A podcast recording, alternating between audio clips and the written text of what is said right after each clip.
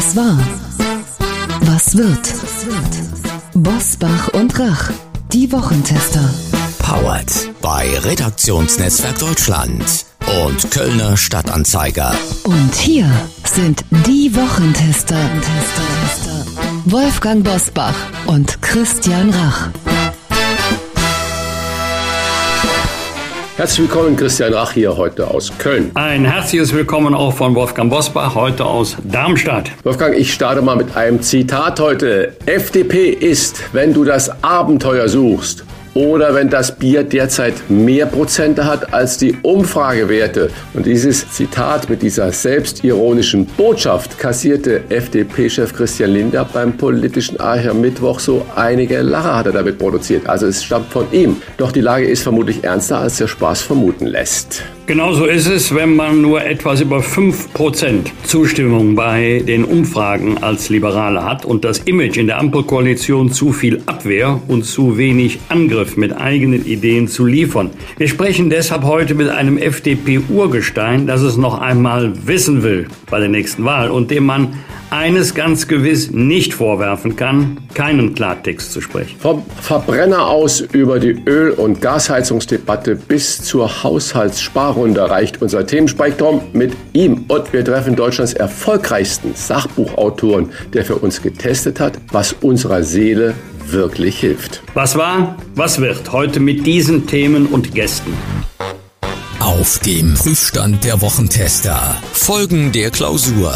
Steht die Ampel nun auf Einigung? Kirche in Not. Brauchen die Deutschen ihren Glauben nicht mehr?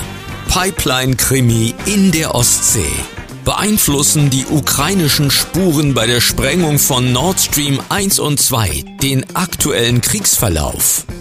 Heute zu Gast bei den Wochentestern Wolfgang Kubicki, der FDP-Politiker ist gerade 71 Jahre alt geworden und will im April erneut als FDP-Vize kandidieren und 2025 für den Bundestag. Mit den Wochentestern spricht er über Verbotspolitik, sein Verständnis von Freiheit und die Lage der Ampelkoalition. Bas Kast der Autor des Millionenbestsellers Der Ernährungskompass hat erneut die Studienlage und Praxis für Sie gecheckt und führt mit seinem Kompass für die Seele aus dem Stand Platz 1 der Spiegel Bestsellerliste an. Was wirklich zu Resilienz und innerer Stärke führt. Heute bei den Wochentestern. Und auch heute wieder mit dabei unser Redaktionsleiter Jochen Maas, der sich immer dann zu Wort meldet, wenn wir ein klares Urteil abgeben sollen. Hallo aus Köln, liebe Hörerinnen und Hörer und hallo, liebe Wochentester. Außergewöhnlich viele Zuschriften haben wir zu unserer vergangenen Folge erhalten, in der wir unter anderem DGB-Chefin Jasmin Fahimi interviewt haben. Besonders der harsche Ton von Deutschlands oberster Gewerkschafterin ist vielen doch ein bisschen übel aufgestoßen. Eine Zuschrift von den ganz vielen, stellvertretend für viele andere, andere. Axel Dahmen schreibt uns, Zitat, ich habe Volkswirtschaft studiert und bin entsetzt darüber, wie Frau Fahimi rotzfrech jegliche wirtschaftliche Zusammenhänge wie die auf eine Lohnerhöhung naturgemäß folgende Lohnpreisspirale ignoriert.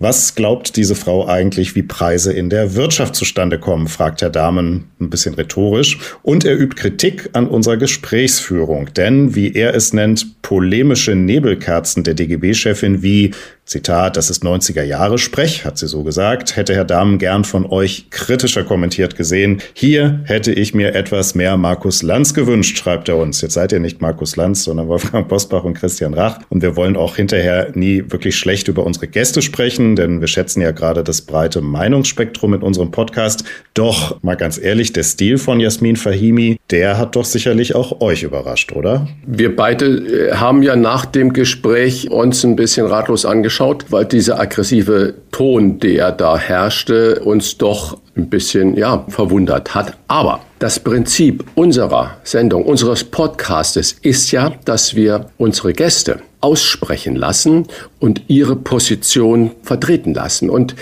Ich persönlich finde es oft entlarvender, zum Beispiel den 90er Jahre Sprech von Frau Fahimi so stehen zu lassen, als dann da künstlichen Streit zu provozieren. Weil wenn so argumentiert wird, wie Frau Fahimi das gemacht hat, dann glaube ich, können sich unsere Hörerinnen und Hörer ja wirklich selbst ein Bild über diese Positionen machen. Und wir müssen nicht jemand im Gespräch überzeugen, sondern wir wollen Fragen stellen, damit der oder diejenige uns ihre Position erklären können. Und ich glaube, äh, bei Frau Fahimi hat man das sehr, sehr äh, gemerkt. Jedenfalls kam es mir persönlich so vor, dass es noch die alten Klassenkampftheorien und äh, Background-Situationen war. Und ich finde, das kann man so wunderbar stehen lassen, weil dieses als Position so zu vertreten, sagt sehr viel äh, über die Bereitschaft, zum Beispiel zu verhandeln aus.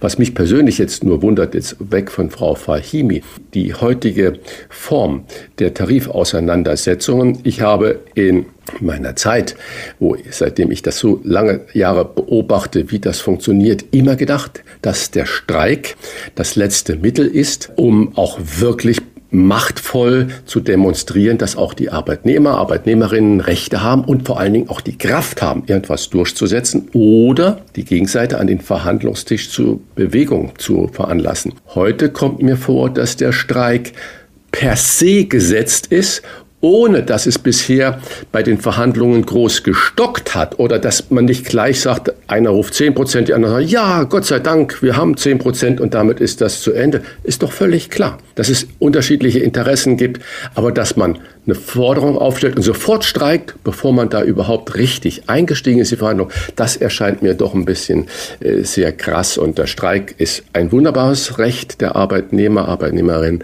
aber sollte doch dann eingesetzt werden, wenn es sich nicht mehr bewegt. Aber Herr Dahm hat natürlich völlig recht, wenn er das so betrachtet und er ist ja da stellvertretend für viele unserer Zuhörer, Hörerinnen, die das genauso empfunden haben wie wir beide. Oder Wolfgang, wie siehst du es? Also ich würde unterscheiden zwischen dem Inhalt und der Tonlage. Beginnen wir mal mit der Tonlage von Frau Fahibi. Das hat mich selber gewundert. Warum so gereizt? Ich hatte gelegentlich das Gefühl, dass sie jede Frage als Angriff versteht und sofort auf Abwehrmodus geht. War gar nicht notwendig. Es geht uns ja in unseren Gesprächen darum, die Position der Gäste zu erfragen, schrägstich zu erfahren, mit der man sich dann auseinandersetzen kann. Und ich traue es unseren Hörerinnen Hörerinnen und Hörer zu, dass die sich, wie Herr Damen auch, selber ein Urteil bildet. Man muss nicht immer unterbrechen. Man muss auch nicht immer als Moderator intervenieren, weil man einen ganz bestimmten Satz hören will oder weil man ein, auch ein ganz bestimmtes Ziel hinsteuert, was der Gast äh, möglicherweise erreichen soll, damit es am nächsten Tag dicke Schlagzeilen gibt, sondern wir wollen eine ausgewogene Gesprächsführung haben durch die Ausgewogenheit der Gäste. Wenn ich mich richtig erinnere, Christian, hatten wir eine ähnliche Debatte geführt nach dem Interview mit Sarah Wagenknecht. Der kann man zustimmen, da kann man harte Kritik üben, aber die Hörerinnen und Hörer sollten sich, das ist unsere Überzeugung, selber ein Urteil bilden. Und dann kommt in der nächsten Folge die andere Meinung zu Gast. Wir bemühen uns ja auch darum, jedenfalls würde ich mich freuen, wenn es mal schaffen würde, die Arbeitgeberseite ans Mikrofon zu bekommen. Steffen Kampeter, ein Hauptgeschäftsführer des Bundesverbandes der deutschen Arbeitgeberverbände, der wird eine ganz andere Haltung einnehmen. Und das, was wir im Kern besprochen haben, das waren ja die laufenden Tarifverhandlungen im öffentlichen Dienst, sprich Bund und Kommunen. Und ähm, die Verhandlungen mit der sehr hohen Forderung bei Post und Bahn, das, was die Wirtschaft unter Preisen versteht, ist ja beim öffentlichen Dienst die Kehrseite in Form von Steuern, Gebühren, Abgaben, also jede Form von Entgelte. Da haben wir in dem Gespräch auch darauf hingewiesen, so sinngemäß, machen Sie sich mal keine Sorgen, der Staat wird sich das Geld schon bei den Bürgerinnen und Bürgern zurückholen, insbesondere die Kommunen. Ich kann noch mal die Zahlen nennen. Wir glauben nicht, dass sich die Gewerkschaften mit ihren Forderungen zu 100 Prozent durchsetzen. Man wird einen Kompromiss finden müssen und den wird man auch finden. Aber unterstellt, man würde die Forderungen der Gewerkschaft akzeptieren, wären das äh, pro Jahr pro Jahr 15,4 Milliarden Euro. Alleine für die Kommunen, die Bahn beziffert die Kosten der Gewerkschaftsforderung auf 2,4 Milliarden. Bei der Bahn wären es dann die Ticketpreise oder die Preise für die Beförderung von Gütern das wird die Bahn sich zurückholen. Also man sollte nicht den Eindruck erwecken, als sei das keine Kosten für die Kommunen, keine Kosten für die Bahn, die refinanziert werden müssen. Insofern hat der Damen äh, mit seinem Hinweis völlig recht. Ich danke euch für die Einordnung und natürlich werden wir auch mit der Gegenseite sprechen, die uns in dieser Woche zugesagt hat. Wir haben auch einen Termin gefunden. Steffen Kampeter, Hauptgeschäftsführer der Bundesvereinigung der deutschen Arbeitgeberverbände, wird in einer der kommenden Folgen bei uns zu Gast sein. Wir erinnern, das ist der Mann, der gesagt hat, wir brauchen mehr Bock auf Arbeit. Vielen Dank bis hierhin. Danke auch für Ihre Zuschriften, besonders an Axel Dahmen und viele andere. Aber darf ich noch mal einen Satz dazu sagen, bitte? Genau das finde ich toll, dass wir bei solchen Themen unsere Zuhörer, Hörerinnen wirklich motivieren, mit uns in Kontakt zu treten und die Dinge dann auch kontrovers zu sehen, weil das ist der Sinn eines Podcastes, der mehr als 20 Minuten Zeit in Anspruch nimmt, dass wir in Ruhe und dezidiert mal ein Thema auch stehen lassen können, das dann vielleicht auch Wirkung erzielt, Kopfschütteln oder Zustimmung, wie auch immer, oder neutrales Empfinden. Das finde ich die Stärke unseres Podcasts, muss ich ganz ehrlich sagen. Absolut. Und deswegen an dieser Stelle nochmal die Mailadresse, unter der Sie uns erreichen können, mit Ihrer Kritik, mit Ihrem Lob, mit Ihren Anregungen. Das ist kontakt.diewochentester.de. Kontakt.diewochentester.de. Und nun die Top-Themen der Woche. Wie war die Woche? Wolfgang Bosbach und Christian Rach sind die Wochentester. Es ist wirklich wie im Grimmi, was wir in diesen Tagen über die Hintergründe der Sprengung der Gaspipelines in der Ostsee erfahren. Zuerst behauptete ein US-Enthüllungsjournalist, dass der amerikanische Geheimdienst da hinten dran stecken würde. Und nun hat ARD, die Zeit und andere berichtet, dass bei dem Sabotageakt auf die Nord Stream Pipelines Spuren in die Ukraine führen würden. Die New York Times berichtet von Erkenntnissen über eine pro-ukrainische Gruppe von fünf Männern und einer Frau.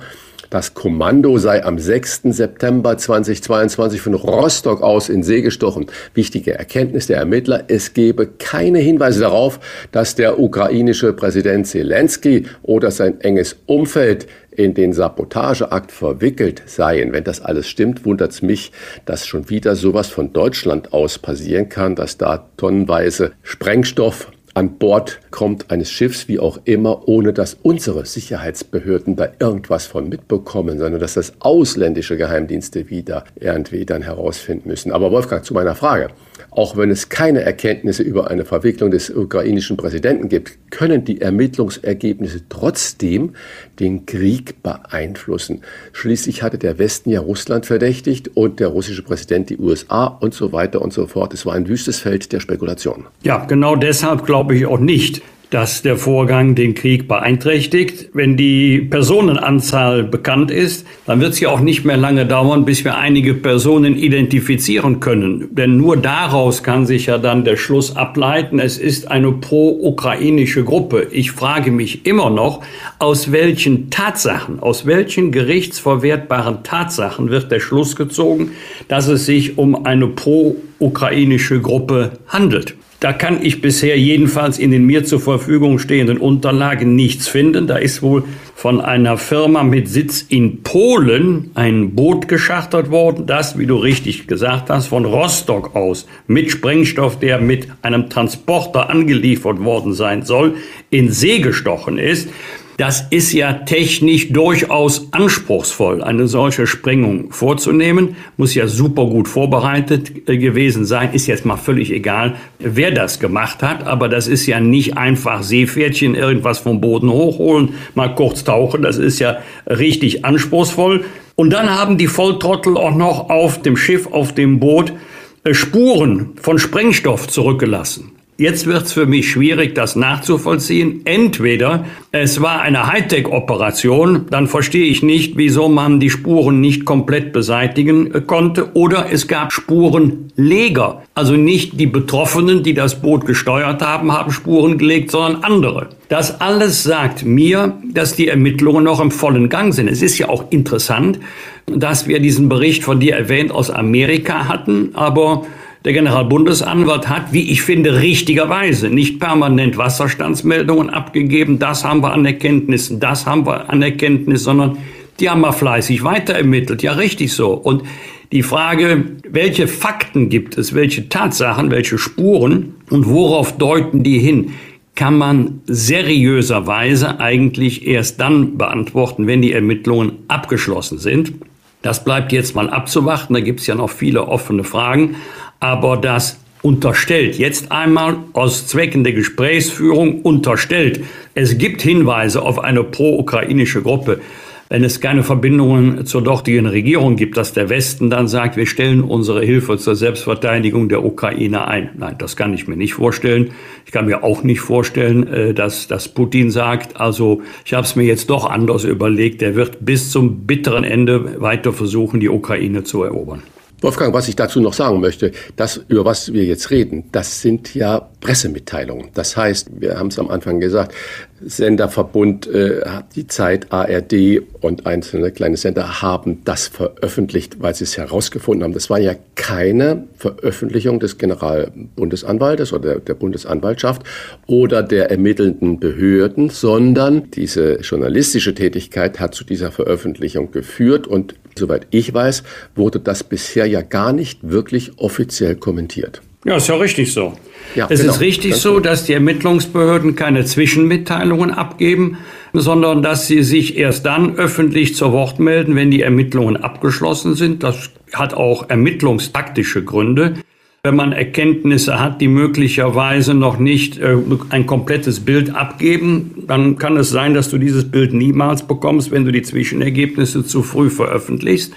Aber ähm, ich habe das, Christian, schon oft gelesen, nach Recherchen äh, unseres Rechercheverbundes oder der Medien ist Folgendes herausgekommen. Man muss sich natürlich fragen, woher die diese Informationen haben. Die Kabinettsklausur auf Schloss Meseberg in Brandenburg hatte nach zwei Tagen zwei ganz wichtige Erkenntnisse. Erstens, mehr Zuversicht wagen.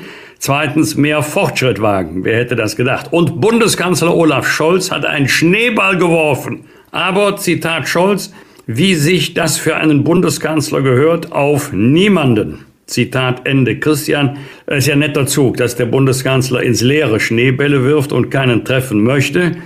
Aber hätte der Klausur neben dem Mehr an Zuversicht und dem Mehr an Fortschritt nicht auch ein Mehr an Realismus gut getan? Ja, das ist natürlich immer wieder das Problem. Ich hole noch mal ein bisschen weiter aus. Ich bin wirklich froh, dass wir, und das ist jetzt keine parteipolitische Aussage, äh, eine Führung da haben, also sprich einen Bundeskanzler haben, der kein Hitzkopf ist, der nicht explodierend vor die Kamera tritt, gerade in dieser schwierigen Situation an oberster Stelle ist da der Ukraine-Krieg zu nennen, sondern der besonnen ist und der auch mit den Amerikanern stille Diplomatie betreibt. Das finde ich, ähm, das steht uns gut zu Gesicht und das steht auch der Führung unseres Landes gut zu Gesicht. Aber jetzt kommt's. Die Kommunikation, die äh, unser Bundeskanzler meistens nicht verlauten lässt, dass er nicht mitteilt, nach so einer Klausurtagung offensiv an die Presse geht und sagt, das, das, das, dass er da auch mal mitreißende Dinge erklärt, das verstehe ich nicht. Und das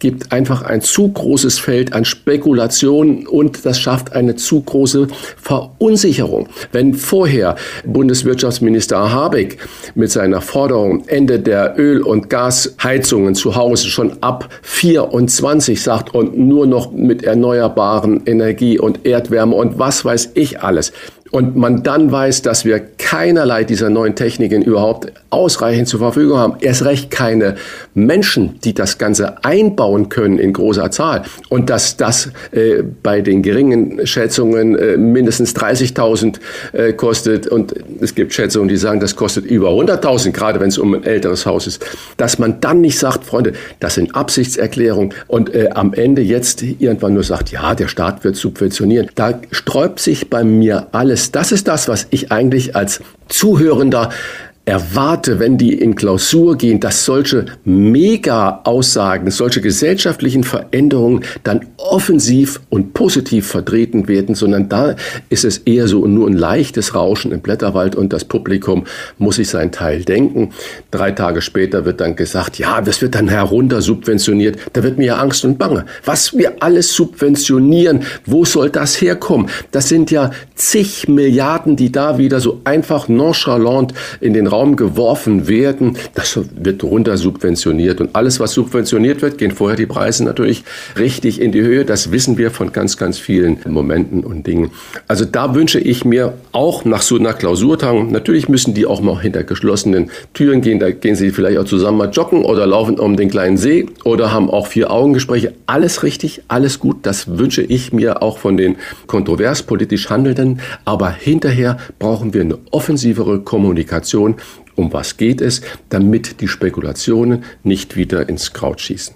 Wolfgang, 380.000 Menschen sind im vergangenen Jahr alleine aus der evangelischen Kirche ausgetreten. Das sind so viele Christen wie nie zuvor. Die noch ausstehenden Zahlen der katholischen Kirche werden eher schlechter als besser sein. Brauchen die Menschen die Kirche in dieser Zeit nicht mehr? Oder was sind aus deiner Sicht die Gründe für diese Rekordaustritte? Vielleicht wäre es richtig zu sagen, die Menschen, die ausgetreten sind, brauchen diese Kirche nicht mehr. Sie haben den Glauben verloren. Nicht den christlichen Glauben oder den Glauben an Christus, sondern den Glauben an diese Kirche. Den Glauben an die Reformfähigkeit der Kirche. Gerade in der katholischen Kirche den Glauben daran, dass die katholische Kirche, die Amtskirche, so mit den Missbrauchsfällen umgeht, wie es eigentlich selbstverständlich sein müsste. Also nichts verschweigen, nichts vertuschen, nichts verharmlosen, nichts relativieren, da sind jetzt Jahre ins Land vergangen und wir haben auch unter den Bischöfen eine sehr unterschiedliche Haltung. Da gibt es wohl viele, die sagen, jetzt habe ich aber das Vertrauen in diese Kirche verloren, auch in die Reformfähigkeit der Kirche. Und ähm, für mich als äh, katholischen Christen ist das äh, sehr, sehr traurig. Aber ich glaube nicht, dass man den Schluss ziehen kann, dass äh, die Menschen ihre religiöse Überzeugung verloren haben, dass sie nicht mehr an die Kraft des christlichen Glaubens ähm, glauben, dass sie nicht mehr der Meinung sind, dass Kirche überflüssig ist, sondern es ist eher eine Kritik an der Haltung der Kirche in vielen Fragen. Wolfgang Kubicki will es noch einmal wissen, als FDP-Vize und bei der nächsten Bundestagswahl. Das Klartextgespräch über die Lage seiner Partei und den Zustand der Ampelkoalition jetzt bei den Wochentestern. Wolfgang Bosbach und Christian Rach sind die Wochentester. Tester, Tester. Werbung. Trigema, Deutschlands größter Hersteller von Sport- und Freizeitbekleidung, hat ein exklusives Angebot für unsere Hörerinnen und Hörer entwickelt, zu dem Sie gleich mehr erfahren.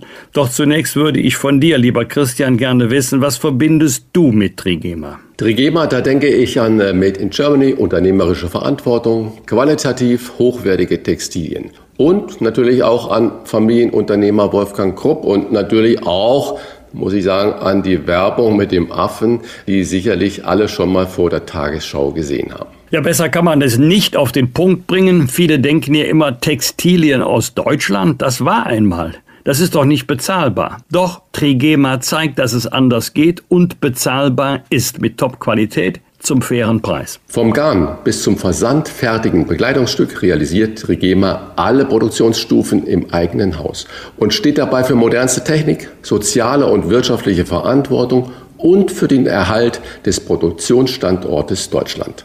Wir haben Trigema getestet und sind überzeugt, das ist echte Nachhaltigkeit, die man gerne trägt. Mit dem Rabattcode Wochentester 10 sparen Sie 10% auf den gesamten Warenkorb im Trigema Online-Shop. Und obendrauf erhalten Sie kostenlosen Versand innerhalb Deutschlands. Hier noch einmal der Rabattcode Wochentester 10. Zur Aktion und zum Online-Shop gelangen Sie über folgenden Link trigema.de slash Wochentester. Alle Informationen zum exklusiven Trigema Wochentester Rabatt finden Sie selbstverständlich auch in unseren Show Notes. Klartext, Klartext. Wolfgang Bosbach und Christian Rach sind die Wochentester. Tester, Tester. In Umfragen liegt seine Partei derzeit gerade mal zwischen 5 und 7 Prozent und Kritiker werfen den Liberalen vor, in der Ampelkoalition zu häufig nur abzuwehren, statt mal so richtig anzugreifen. Doch wenn die FDP dann mal angreift mit dem Einsatz für klimaneutrale synthetische Kraftstoffe, dem schnelleren Bau von Autobahnen oder strikter Haushaltsdisziplin, dann gibt's auch wieder Ärger in der Koalition, häufige Kritik rückwärtsgewandt, gerne auch Klientelpolitik. Können die Liberalen es wirklich niemandem recht machen? Wie viele Verbote und wie viel Freiheit brauchen wir? Und warum will er einfach nicht zur Ruhe kommen? Das fragen wir den FDP-Bundesvize Wolfgang Kubicki. Lieber Wolfgang, herzlich willkommen. Einen wunderschönen guten Morgen, Herr Neuchen. Herr Kubicki, ich beginne mal mit einem Zitat. FDP ist wenn das Bier mehr Prozent hat als die Umfragewerte. Das war ein selbstironischer Scherz von Christian Lindner beim politischen Aschermittwoch. Was muss Ihre Partei tun, ich sag's mal in meiner Sprache, um wieder auf das Weinniveau zu kommen? Nicht, dass man weinen muss, sondern dass man so viel Prozente hat wie Alkohol im Wein ist, ich sage mal zwischen 12 und 14 Prozent vielleicht. Äh, sie muss sich zunächst einmal konsequent an das halten, was sie äh, in ihren äh, jeweiligen Wahlen die Wählerinnen und Wählern versprochen hat. Und sie muss nach meiner Einschätzung etwas anders kommunizieren, weniger soziologisch-akademisch durchgetaktet, sondern vielmehr mit der Sprache der Menschen. Dann äh, mache ich mir gar keine Sorgen.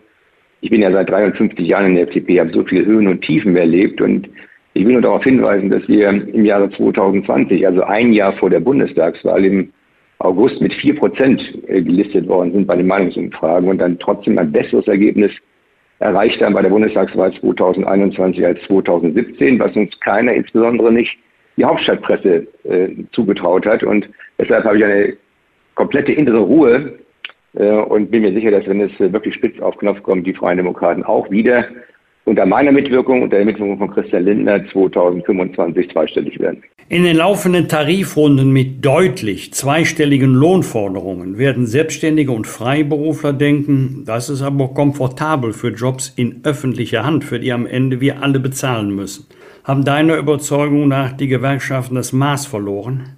Ja, zunächst einmal ist die Tarifautonomie ein hohes Gut unserer Verfassung und deshalb verbietet sich eigentlich eine politische Einflussnahme. Trotzdem können wir unsere Meinung sagen, ich halte die gegenwärtigen Streiks in Kindertagesstätten für unangemessen, weil damit nicht der Arbeitgeber getroffen wird, der freut sich im Zweifel darüber, sondern es werden die Menschen getroffen, die Kunden dieser Kindertagesstätten. Deshalb sollte die Gewerkschaft wirklich darüber nachdenken, ob das richtig ist. Aber die Lohnforderungen sind nicht unerheblich, um es zu sagen. Die öffentlichen Haushalte würden da sehr stark strapaziert werden. Man muss wissen, alles, was fürs Personal ausgegeben wird, kann nicht mehr für andere Sachen ausgegeben werden. Aber ich bin sicher, dass die Tarifpartner äh, einen Abschluss finden werden, der nicht auf der Gewerkschaftslinie liegen wird. Herr Kubicki, die FDP ist ja oder war ja eine typische Partei auch für den Mittelstand. Warum ist die Stimme der FDP als starker Anwältin genau für diesen Mittelstand in diesen Tagen so leise, wie zum Beispiel beim Thema, äh, wie stark ist die Wirtschaft denn überhaupt nicht? Warnungen aus der Industrie äh, und auch von den ein oder anderen Kommentatoren gibt es ja genug. Ich zitiere nur mal drei Nachrichten der vergangenen Tage. Einzelhandel Pick und Kloppenburg, Insolvenz, Spielzeughändler My Toys macht bis 24 dicht, Vielmann will hunderte von Stellen streichen und so weiter und so fort. Wie will die FDP denn den Mittelstand retten? Wo ist da die Power, die auch der Mittelstand, der sonst ja nicht so eine große Lobby hat, viele kleine inhabergeführte Firmen, wie will die FDP da unterstützen? Wie kann sie unterstützen?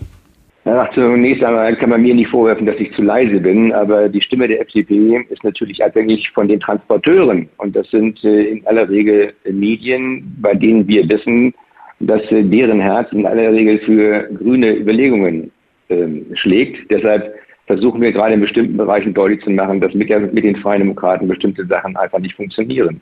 Wir müssen wirklich aufpassen, das sind die Klagen, die mich immer wieder erreichen, dass wir gerade den Mittelstand oder den kleinen Selbstständigen nicht mit unglaublich viel Bürokratie und zwar neuer Bürokratie äh, auf den Senkel gehen, die im Zweifel nichts bringen. Wenn ich höre, dass im Gastronomiebereich jetzt die Kalorien ausgewiesen werden sollen für die einzelnen Speisen, Herr Sie wissen das als Koch ja selbst.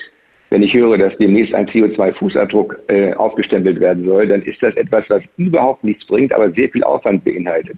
Wir müssen aufpassen, dass wir die ökonomische, die steuerliche Belastung des Mittelstandes nicht weiter nach oben schrauben, denn das ist immer ein Verlust von Eigenkapital, das man dringend braucht für Investitionen in die Zukunft.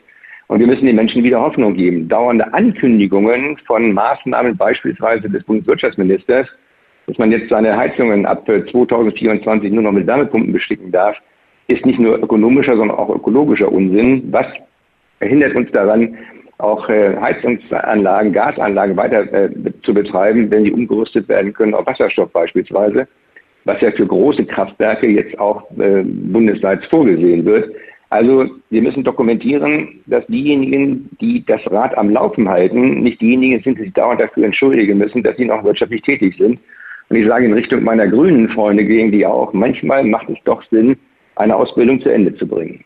Wenn der Kanzler nach der Kabinettsklausur wie im Meseberg Zuversicht und Fortschritt beschwört, dann sind das ja eigentlich Lehrformeln, die man noch mit konkreten Inhalten füllen müsste.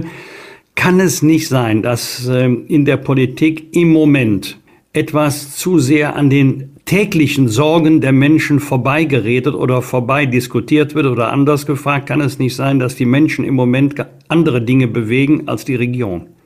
Äh, ich sehe das ähnlich, dass äh, zentral momentan für die Menschen in Deutschland die Frage ist, wie können sie ihren Wohlstand sichern? Gibt es eine Perspektive, beispielsweise noch ein Eigenheim zu erwerben? Werden wir mit dem Zustrom von einer unglaublichen Zahl von Menschen, nicht nur aus der Ukraine, sondern auch aus dem arabischen und asiatischen Raum, werden wir damit wirklich fertig, werden unsere Systeme nicht überlastet. Also die Furcht davor abzusteigen, weil die Regierung nicht äh, schnell genug reagiert, ist massiv vorhanden. Aber wenn ich das mal sagen darf, Meseberg war ja äh, wirklich auch ein Highlight für die Freien Demokraten, denn der Kanzler hat sich bei der Frage der Haushaltsdisziplin auf die Seite von Christian Lindner gestellt, gegen unglaublich viele Wünsche gerade aus den eigenen Reihen der SPD und von den äh, Grünen. Und er hat auch deutlich gemacht, dass selbstverständlich Straßen und auch Autobahnen gebaut werden müssen, weil der Verkehr nicht komplett auf die Schiene verlagert werden kann und auch Elektrofahrzeuge Straßen brauchen. Ich verstehe die ganze Diskussion überhaupt nicht.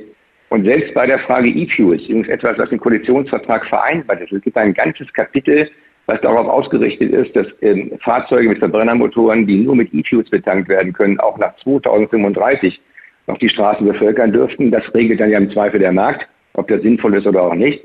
Auch das, wie gesagt, hat er nochmal dokumentiert. Hier muss Europa, hier muss die Kommission sich bewegen. Das sind drei, wie ich finde, sichtbare und auch schöne Erfolge für meine Partei, die wir im Zweifel auch im Gesetzgebungsverfahren im Deutschen Bundestag umsetzen. Denn man muss wissen, ohne die Freien Demokraten gibt es keine Mehrheit der Koalition im Deutschen Bundestag. Sie haben gerade schon die E-Fuels ähm, angesprochen, Herr Kubicki.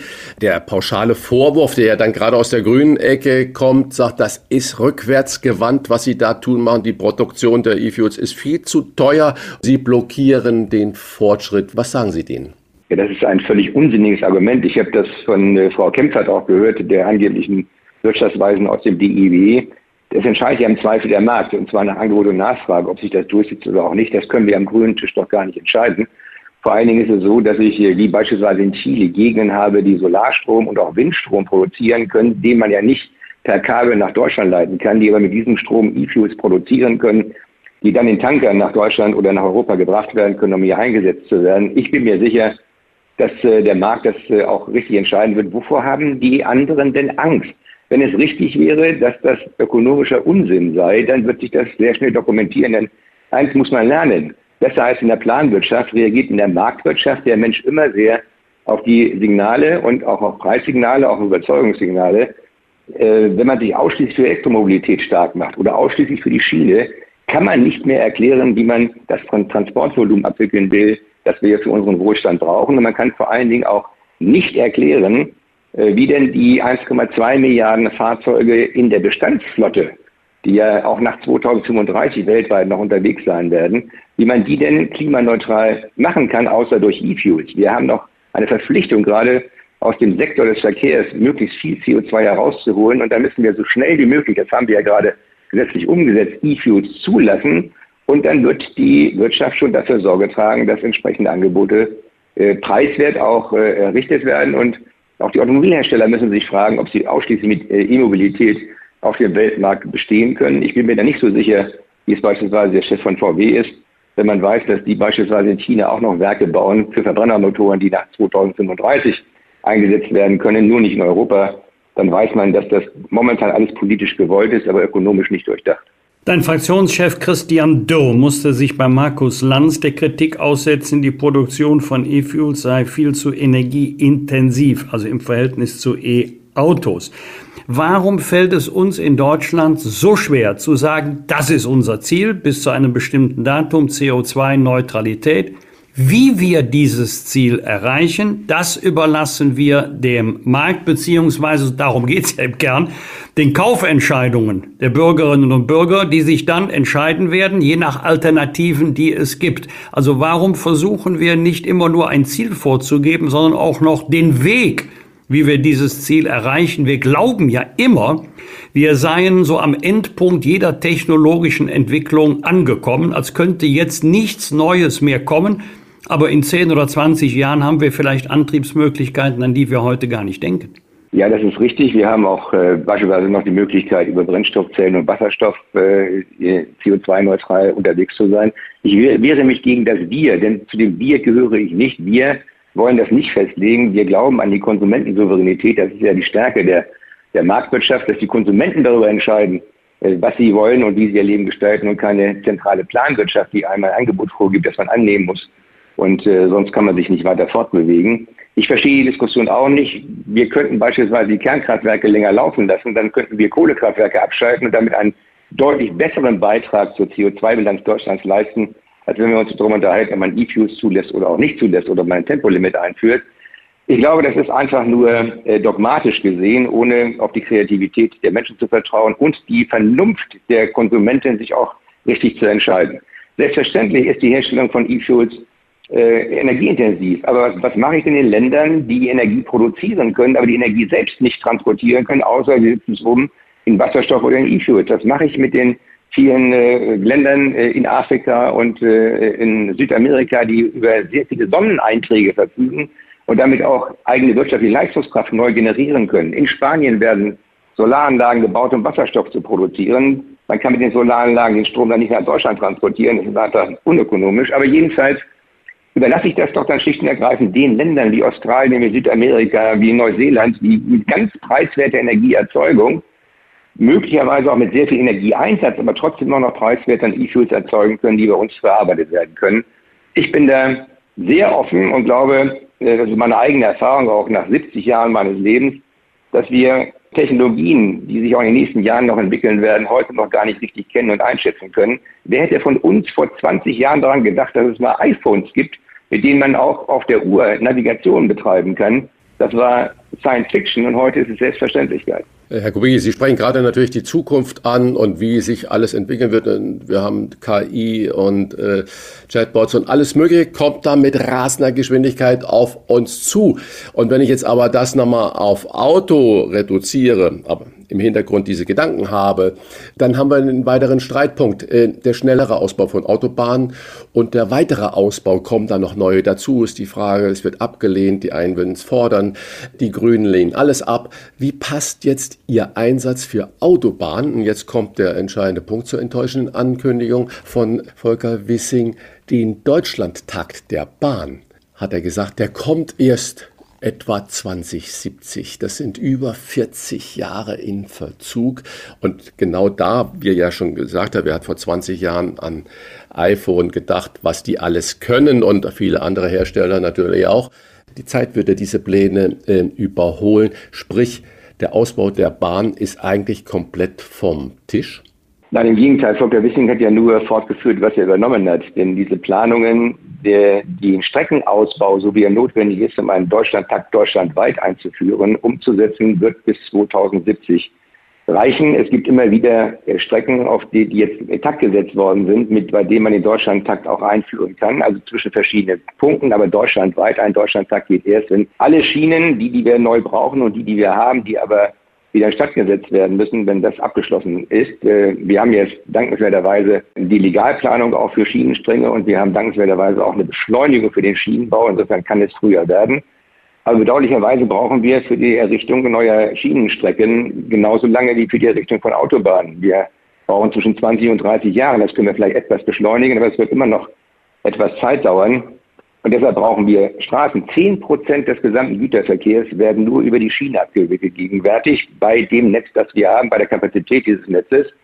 Selbst wenn wir das verdoppeln würden, und das ist eine extreme Herausforderung, dann würden immer noch 80 Prozent des Güterverkehrs anwachsend über die Straße äh, abgewickelt werden müssen. Und deshalb brauchen wir intakte Straßen, intakte Brücken. Wir brauchen aber auch neue Straßen, neue Autobahnen, Ich will daran erinnern, weil ich das selbst verhandelt habe in der Koalition, dass wir im Koalitionsvertrag vereinbart haben, dass für alle äh, Maßnahmen des Bundesverkehrswegeplanes eine Planungsbeschleunigung gelten soll. Der Bundesverkehrswegeplan 2030 ist ein Gesetz und ich wundere mich mir wieder, dass wir vom Bündnis 90 Die Grünen aufgefordert werden, als FDP uns ans Klimaschutzgesetz zu halten, was wir natürlich tun. Dann erwarte ich von unserem Bündnispartner aber auch, dass er sich an das bestehende Gesetz zur Beschleunigung des äh, Ausbaus von Straßen im Bundesverkehrswegeplan hält.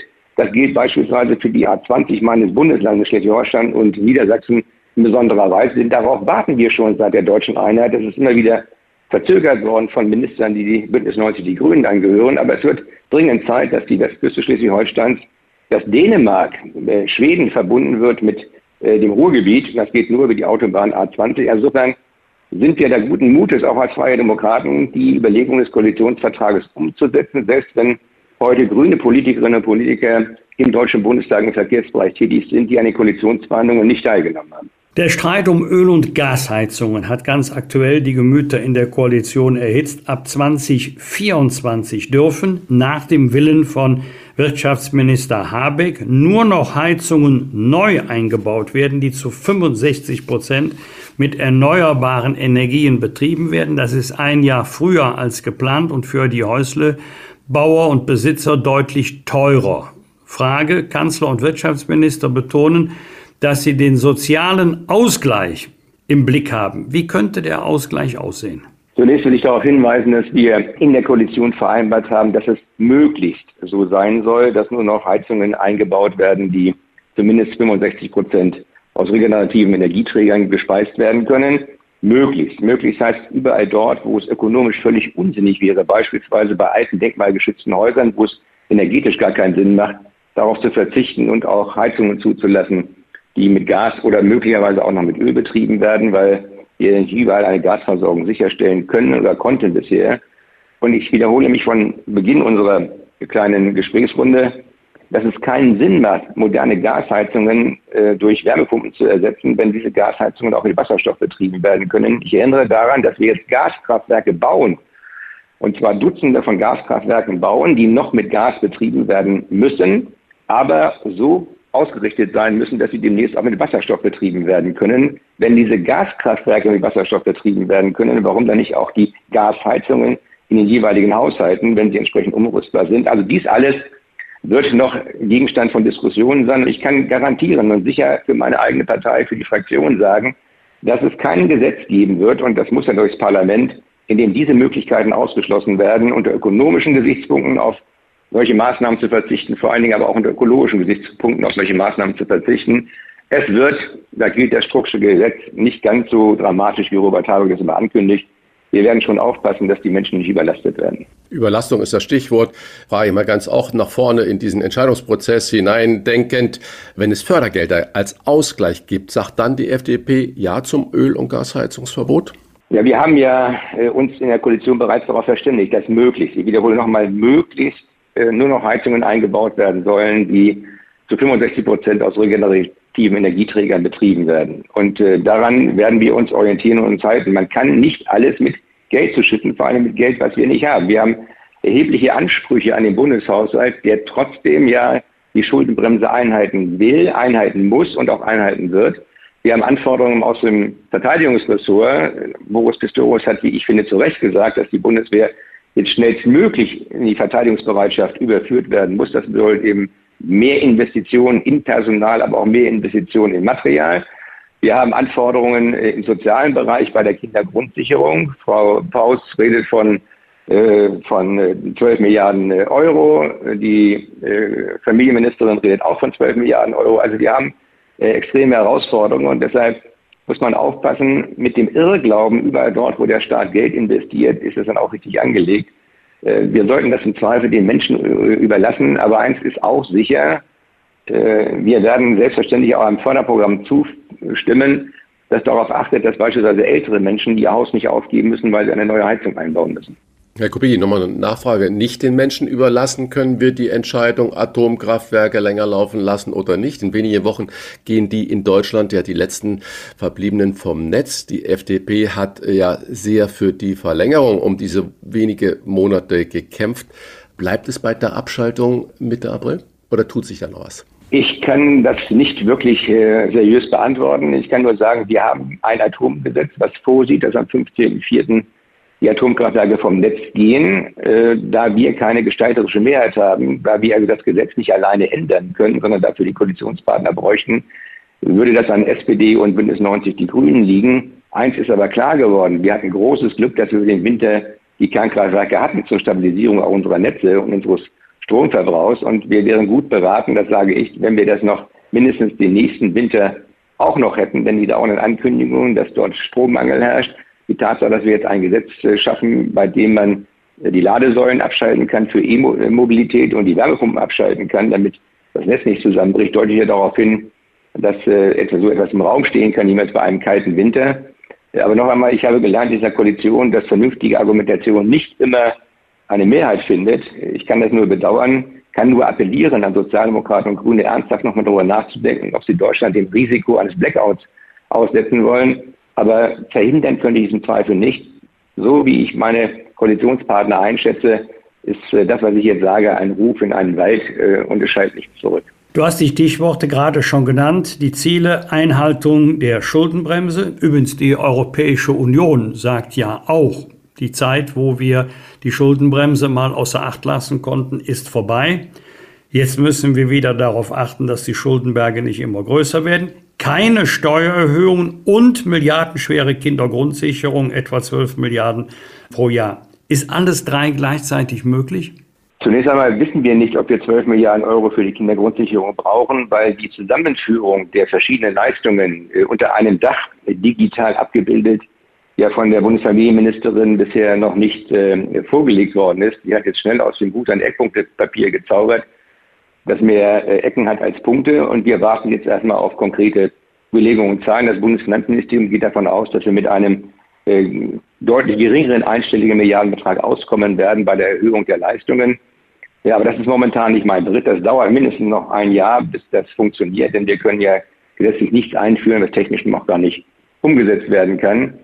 Äh, die Schuldenbremse muss eingehalten werden, nicht nur weil es in der Verfassung steht, sondern weil es auch Sinn macht, denn jede weitere staatliche Inanspruchnahme der Kapitalmärkte führt nicht nur dazu, dass Deutschland künftig mehr Zinsen zahlen muss. Wir sind jetzt im nächsten Jahr schon bei über 40 Milliarden Euro Zinsen, die wir äh, aufwenden müssen gegenüber 4 Milliarden am Beginn dieser Veranstaltung, also dieser Koalition. Das deutet darauf hin, dass immer mehr Steuermittel dann verwandt werden müssen, um die Schulden der Vergangenheit zu tilgen und äh, vor allen Dingen auch um die Zinslasten zu schultern. Und wir haben, wie gesagt, auch noch Herausforderungen an den Haushalt, die bisher gar nicht eingepreist waren. Die Verteidigungsfähigkeit ist für uns überlebenswichtig. Was nützt uns eine Kindergrundsicherung, wenn Deutschland angegriffen äh, werden kann, sich aber nicht verteidigen kann? Also die Gewährleistung der äußeren Sicherheit ist unabdingbar und wir haben extreme Herausforderungen auch im sozialen Bereich, nicht nur beim Bürgergeld, sondern bei der Vielzahl von Menschen, die zu uns kommen und zunächst aus Sozialleistungen heraus finanziert werden müssen 1,2, 1,3 Millionen Menschen im letzten Jahr Prognose dieses Jahr in etwa gleiche Größenordnung. Das wird eine erhebliche Herausforderung nicht nur für die Menschen mental, für die Leistungsfähigkeit der Ehrenamtlichen, für die Aufnahmefähigkeit der Kommunen, sondern es wird eine erhebliche Herausforderung auch für den Bundeshaushalt und die Länderhaushalte. Und dann verengen sich die Spielräume, mit denen man andere Wünsche erfüllen kann. Steuererhöhungen wird es nicht geben, denn Steuererhöhungen sind gegenwärtig Gift. Sie treffen vor allen Dingen die Wirtschaft, die jetzt aus der Rezession herauskommt und die eigene Kraft braucht, auch für Innovationen und äh, Investitionen in die Zukunft. Wir können ihnen ihre Eigenkapitalbasis nicht schmälern, denn das äh, vermindert ihre Wettbewerbsfähigkeit. Und je mehr Schulden der öffentliche Sektor macht, desto größer ist die Inflationsgefahr, die größte Vernichtung von Vermögen der privaten Menschen, vor allen Dingen der kleinen Sparerinnen und Sparer, die auf ihre Rente hin etwas angesammelt haben. Wenn die pro Jahr 10 Prozent an Kaufkraft verlieren, dann weiß man sehr schnell, weil nicht mehr sehr viel dazukommen kann, was das für Familien, was das insbesondere auch für ältere Menschen aber auch für die Jüngeren und ihre Zukunft bedeutet. Wolfgang, noch eine Nachfrage, weil wir ja eine Wahl hatten wir schon in Berlin, noch drei Landtagswahlen in diesem Jahr haben. Ist es nicht so, dass es ohnehin kompliziert ist und auch noch möglicherweise komplizierter werden kann, wenn man auf der einen Seite in einer Ampelkoalition vereint ist? Olaf Scholz ist ja der erste Kanzler, der es mit drei Koalitionsparteien zu tun hat.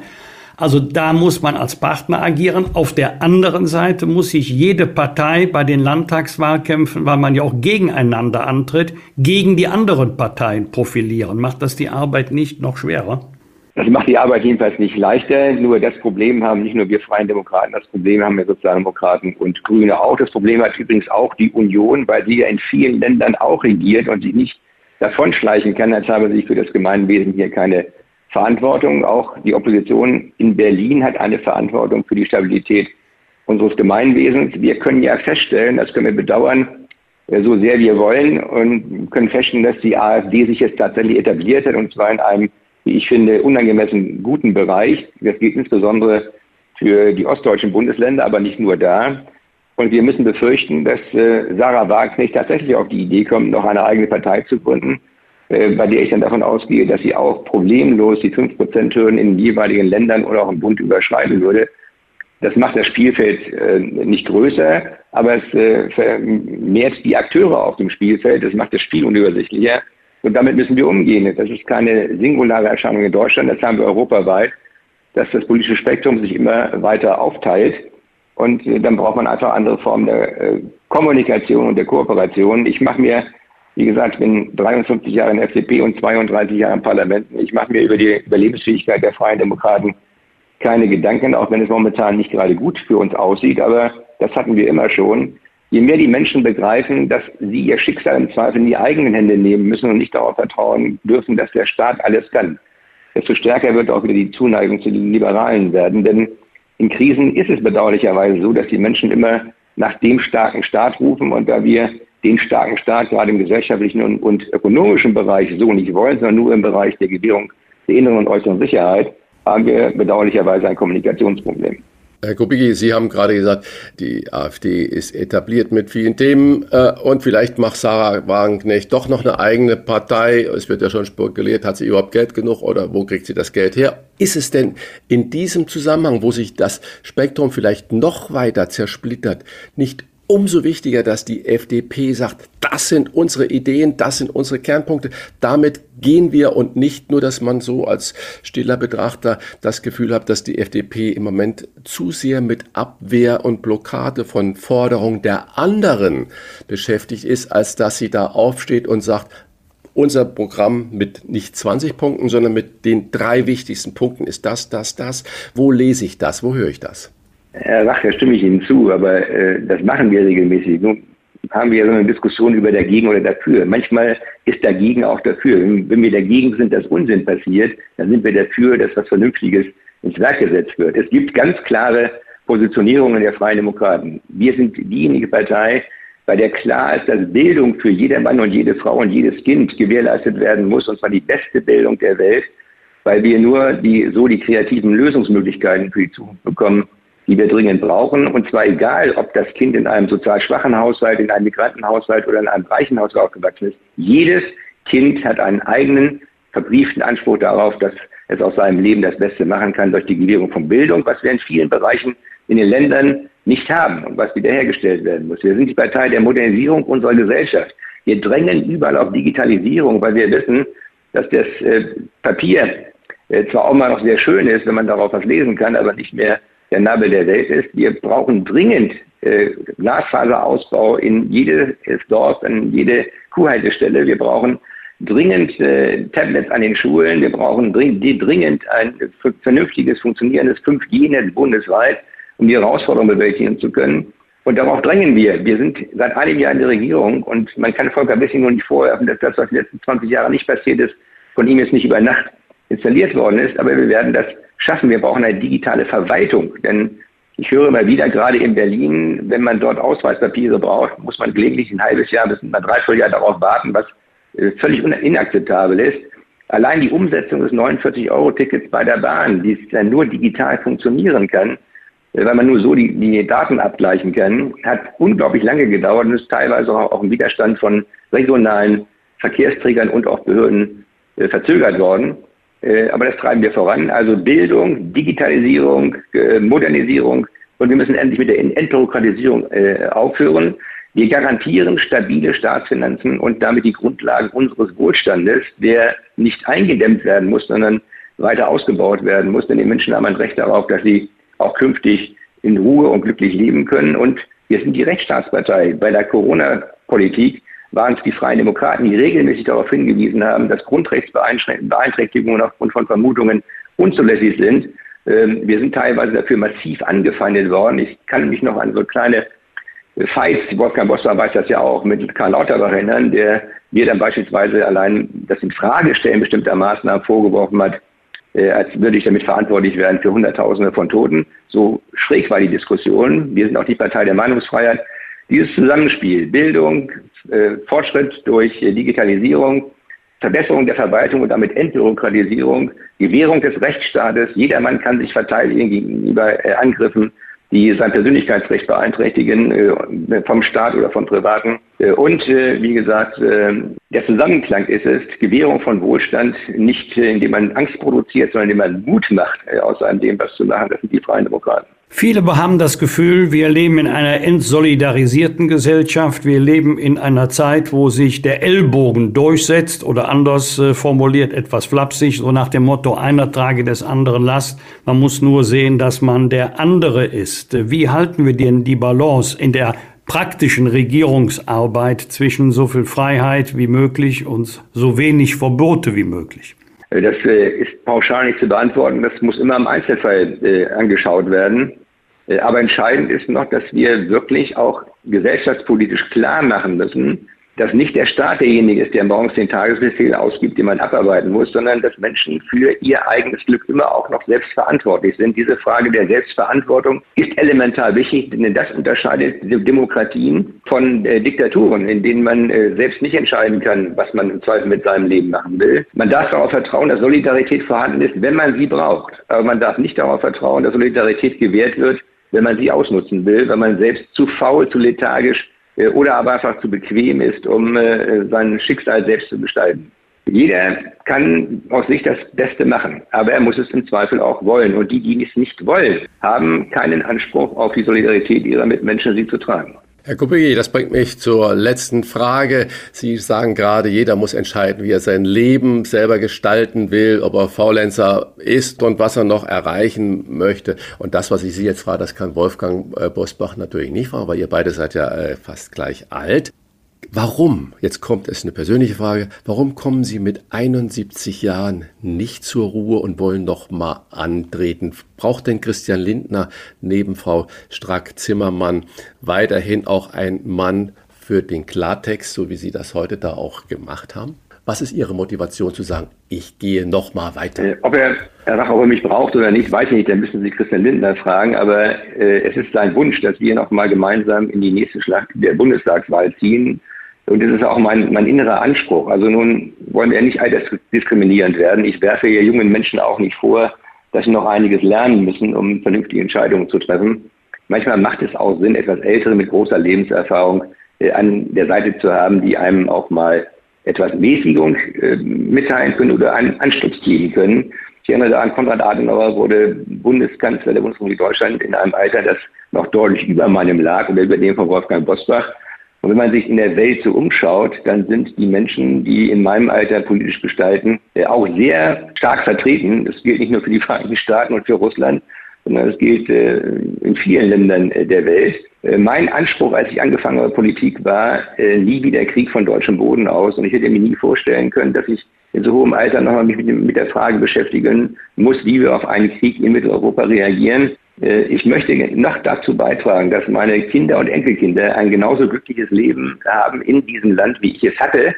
Und dazu werde ich meine ganze Kraft auch die nächsten Jahre noch aufwenden, solange mich Gottes Wille trägt und meine eigene Mobilität. Wir bedanken uns für das offene Gespräch über den Wert von Freiheit zur Lage der Nation und zur Lage der Liberalen. Das war FDP-Vize Wolfgang Kubicki bei den Wochentestern. Alles Gute. Vielen Dank auch. Fragen wir doch, fragen wir doch. Wolfgang Bosbach und Christian Rach sind die Wochentester. Tester, Tester.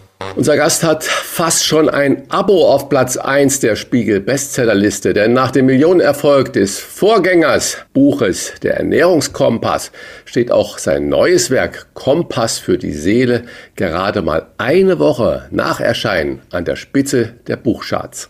Er hat sich angesichts dieses Erfolges den Titel Sebastian Fitzek des Sachbuchs redlich verdient, denn keiner experimentiert so viel und liest Studien so intensiv wie er. Da muss sogar Karl Lauterbach tapfer sein. Herzlich willkommen bei den Wochentestern Bas Cast. Hallo, äh, schön da zu sein. Herr Kast, wie bei Ihrem letzten Buch war es ein einschneidendes persönliches Erlebnis, das Sie zum Kompass für die Seele inspiriert hat. Was war der Anlass? Ja, ich meine, es ist ja öfters so, dass ich aus dem, oder eigentlich fast immer, dass ich aus einem gewissen Manko heraus dann ähm, anfange zu recherchieren oder einer Frage nachgehe, meine, als ich Anfang 30 war, so vor 20 Jahren, äh, hat es mit der Liebe nicht geklappt, Beziehungen gescheitert äh, und ich fragte mit Freud, was, was will eigentlich das Weib? Und habe das alles nicht verstanden. Und so kam so eins meiner ersten Bücher über die Liebe zustande. Und äh, diesmal war es eigentlich so ein hartnäckiges Stimmungstief, das äh, besonders sonderbar war, weil, äh, weil ich gerade den Erfolg mit dem Ernährungskompass feierte und äh, ja, also es war, es war sehr unangenehm und äh, ja auch wirklich eigentümlich, weil ähm, ich fragte mich, wieso kann ich das nicht mehr genießen, diese Situation? Und dann äh, ja, bin ich der Sache systematisch nachgegangen, dann wirklich mit Fragen wie, was entsteht beim, bei einem Stimmungstief im Kopf und vor allem dann auch, was kann man selbst so dagegen tun? Dass Sie also ein persönliches Buch geschrieben haben wie Kompass für die Seele, muss ich natürlich auch gleich mal persönlich äh, nachfragen. Eine Depression wurde bei Ihnen ja nie diagnostiziert, aber Sie sagen, es fühlte sich so an. Warum sind Sie denn nicht zum Psychiater gegangen? ja, ich bin so ein bisschen eine Do-it-yourself-Person. Ähm, aber ich meine, ich kenne in meinem Bekanntenkreis schon auch Leute mit einer klinisch diagnostizierten Depression. Und zumindest die Fälle, die ich kenne, sind schon äh, eine Ecke, eine Ecke härter und auch tiefgreifender, so was die, was die Beeinträchtigung im Alltag betrifft. Also wirklich morgens nicht aus dem Bett kommen und abends, äh, nachts nicht einschlafen können und wirklich ein eine so massiver Energieverlust, dass es schwer ist, überhaupt noch zu arbeiten und solche Sachen. Ne? Und ähm, ja, bei mir war das eher so ein, so ein zwar ein recht nachhaltiges Stimmungstief, aber eher so Energielosigkeit, Lustlosigkeit, so ah, schon wieder ein Tag und so weiter, so dass ich irgendwie das Gefühl hatte, ich brauche da jetzt nicht unbedingt gleich professionelle Hilfe, Wozu ich schon Leuten raten würde, wenn sie, wenn sie so etwas bei sich selbst über längere Zeit feststellen. Aber ich bin dann so ein bisschen auch der Typ, der dann sagt, was kann ich, erstmal gucken, was kann ich selber tun? Und was weißt du die Forschung? Ich gucke mir gerne direkt die Forschung an und gucke mir gerne Studien an, äh, die, die wirklich empirisch zeigen, okay, das sind Sachen, die helfen äh, und verfolge das dann gerne selber ja, so als eigenes Versuchskaninchen, um zu gucken, wirkt das, was da in der Forschung diskutiert wird. Jetzt gehen wir mal davon aus, dass es ähm, verschiedene Möglichkeiten gibt, gegen ein Stimmungstief anzukämpfen. Was haben Sie denn für sich selber als richtig entdeckt? Ja, gibt es ja unheimlich viele, zum Glück gibt es äh, ganz viele unterschiedliche Strategien. Immer der ganze körperliche Bereich, nicht? Also angefangen mit Ernährung, lag natürlich sehr nahe für mich jetzt in der Ernährung mich umzugucken. Und schon da gibt es also wirklich erstaunliche Ergebnisse, also wirklich Experimente, die zeigen, da hat man äh, eine australische Forscherin hat zum Beispiel eine Gruppe von wirklich äh, klinisch depressiven Patienten auf die Mittelmeerkost gesetzt und äh, nach drei Monaten äh, hatten sich bei einem Drittel der Patienten die Symptome so weit zurückgebildet, dass von der Depression kaum noch die, die Rede sein kann. Also angefangen mit Ernährung, dann Sachen, wo viele auch schon wissen, dass das äh, vermutlich eine positive Wirkung haben könnte, wie zum Beispiel Bewegung oder Schlaf. Andere Dinge, die dann mehr so in den psychologischen Bereich gehen, wie Meditation, wo ich, ich habe auch, auch viel meditiert, einen Meditationsintensivkurs gemacht und mit Apps meditiert, bis hin wirklich dann zum Einsatz von, was ja eher ein drastisches Mittel ist oder auch, auch riskanteres Mittel ist, den Einsatz von bewusstseinsverändernden Substanzen. Erklären Sie das bitte doch nochmal genau. Sie sagen Ernährung, Bewegung, Meditation, das kann ja viele nachvollziehen, wenn Sie aber sprechen von bewusstseinsverändernden Substanzen. Dann sage ich mal, das sind so sowas ähnliches wie Halluzinogene. Was meinen Sie damit? Und wenn Sie das benutzt haben, wie groß war denn der Erfolg? Ja, also äh, da war ich selber überrascht, weil man natürlich äh, Sachen wie Ecstasy oder äh, Magic Mushrooms oder auch LSD, andere Dinge wie Ayahuasca oder so ein brasilianischer psychedelischer zwischen Anführungsstrichen Tee und andere Substanzen natürlich erstmal mit Drogen verbindet. Und das sind sie bis zu einem gewissen Grad natürlich auch, aber sehr interessant zu sehen, dass seit mehr als einem Jahrzehnt äh, diese Substanzen auch auf ihr medizinisches Potenzial hin ähm, vielfach untersucht werden und von sehr, sehr seriösen Instanzen, also zum Beispiel Pionierarbeiten der Johns Hopkins University in den USA, die sehr angesehen ist. Und äh, das hat natürlich meine Aufmerksamkeit erregt, äh, weil ich gesehen habe, oh, ihr findet eine regelrechte Renaissance. Ja auch kleine Revolution in der Psychotherapie statt, ähm, wo man wirklich sieht, also dass ja einige dieser Substanzen, also jetzt mal zum Beispiel MDMA, also Ecstasy, ähm, kurz vor der Zulassung steht in den USA als begleitende Medizin bei der Behandlung posttraumatischer Stressbelastungen. Und ja, das wollte ich natürlich auch selber an meinem eigenen äh, Leib ausprobieren, um diese ja, Wirkung mal zu erfahren. Und äh, ich, ich, kann Ihnen sagen, also das war sagenhaft und äh, es war gehört zu den ähm, spirituellsten, bedeutsamsten Erlebnissen und, und auch nachhaltig transformierendsten Erlebnissen äh, meines gesamten Lebens. Psychedelische Drogen sind im Persönlichkeitscoaching im Trend, doch in Deutschland sind sie bislang nicht legal zu erwerben. Wie groß sind denn die Risiken, nicht nur die Chancen, äh, dass man ja. mit dieser Art von Therapie was Positives erreichen kann? Ja, also eins vielleicht anmerken, die sind in der Tat weitgehend illegal, aber Psilocybin zum Beispiel, also diese Substanz, die Magic Mushrooms so magisch macht, ist in den Niederlanden legal in Form von sogenannten Trüffeln. Ähm, in Deutschland äh, gibt es eine Art von Psychedelikum, das testweise auch jetzt bei Depressionen insbesondere eine hohe Wirksamkeit äh, zeigt äh, und das auch offiziell zugelassen ist als Narkosemittel. Dieses Mittel nennt sich Ketamin. Das ist äh, also zugelassen und darf insofern auch von Ärzten und Universitäten, Arztpraxen off-label auch äh, bei Depressionen zum Beispiel eingesetzt werden, muss man dann allerdings selber zahlen. Und ja, also die, ähm, die Wirkung ist, ähm, ist teilweise phänomenal. Also wenn ich habe ich hab zum Beispiel Ecstasy ein, zwei, dreimal genommen und, ähm, und kann wirklich sagen, dass, äh, dass das therapeutische Potenzial ähm, nicht nur was diese Studien betrifft, die das zeigen, enorm ist. Also um einen, einen, einen Fall zu bringen, der in, seriösen, in, in, in seriösen Fachblättern auch erschienen ist, zum Beispiel Nature Medicine von einem Kriegsveteran, die werden besonders untersucht, werden schwer traumatisiert oft. Äh, und in diesem Fall der Mann äh, litt seit zehn Jahren unter, unter seinem Trau Kriegstrauma und äh, posttraumatischer Stressbelastung und nichts äh, Therapie konnte nicht wirklich helfen.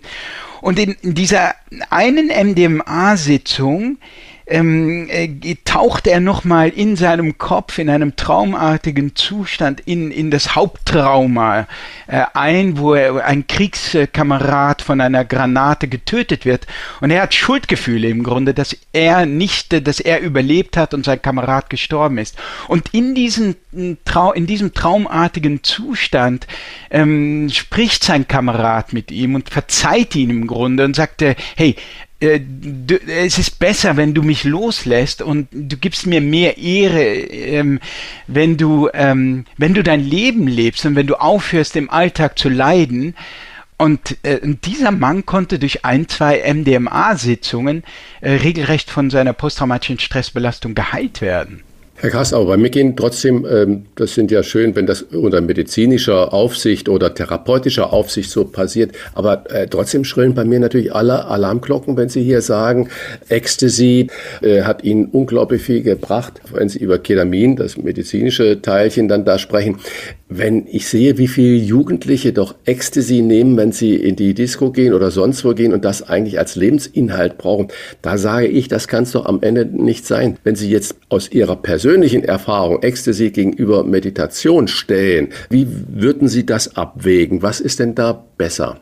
Also zunächst würde ich Ihnen voll und ganz zustimmen. Also äh, das ist auch so interessant bei diesen Substanzen, dass das Setting, also die Umgebung, in der man diese Substanzen zu sich nimmt, maßgeblich darüber mitentscheidet, ob das überhaupt eine medizinische Wirkung entfaltet oder nicht. Also ich gebe Ihnen voll, vollkommen recht und es ist natürlich auch so.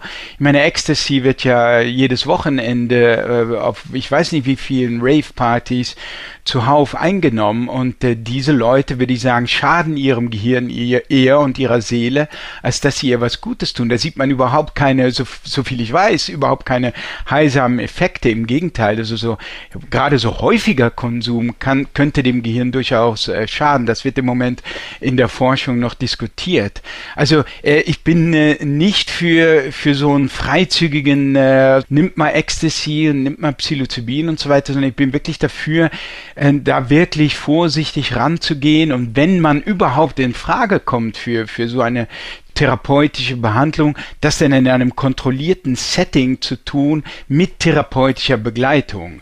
Wenn man es vergleicht mit Meditation, dann würde ich sagen, das hat durchaus Parallelen, weil auch bei der Meditation kommen so Sachen hoch, ähm, teilweise auch Traumata oder Sachen, die einen stören. Und die Aufgabe, wenn man so will, zwischen Anführungsstrichen, besteht dann so darin, diesen, diesen schwierigen Situationen sozusagen mit Akzeptanz und Offenheit und einem gewissen äh, inneren Gehen lassen zu begegnen. Also man lässt sie da sein und bekämpft sie nicht innerlich. Das hat eine gewisse Ähnlichkeit mit diesem Zustand, äh, in den ein Substan diese, diese psychedelischen Substanzen hineinbringen können.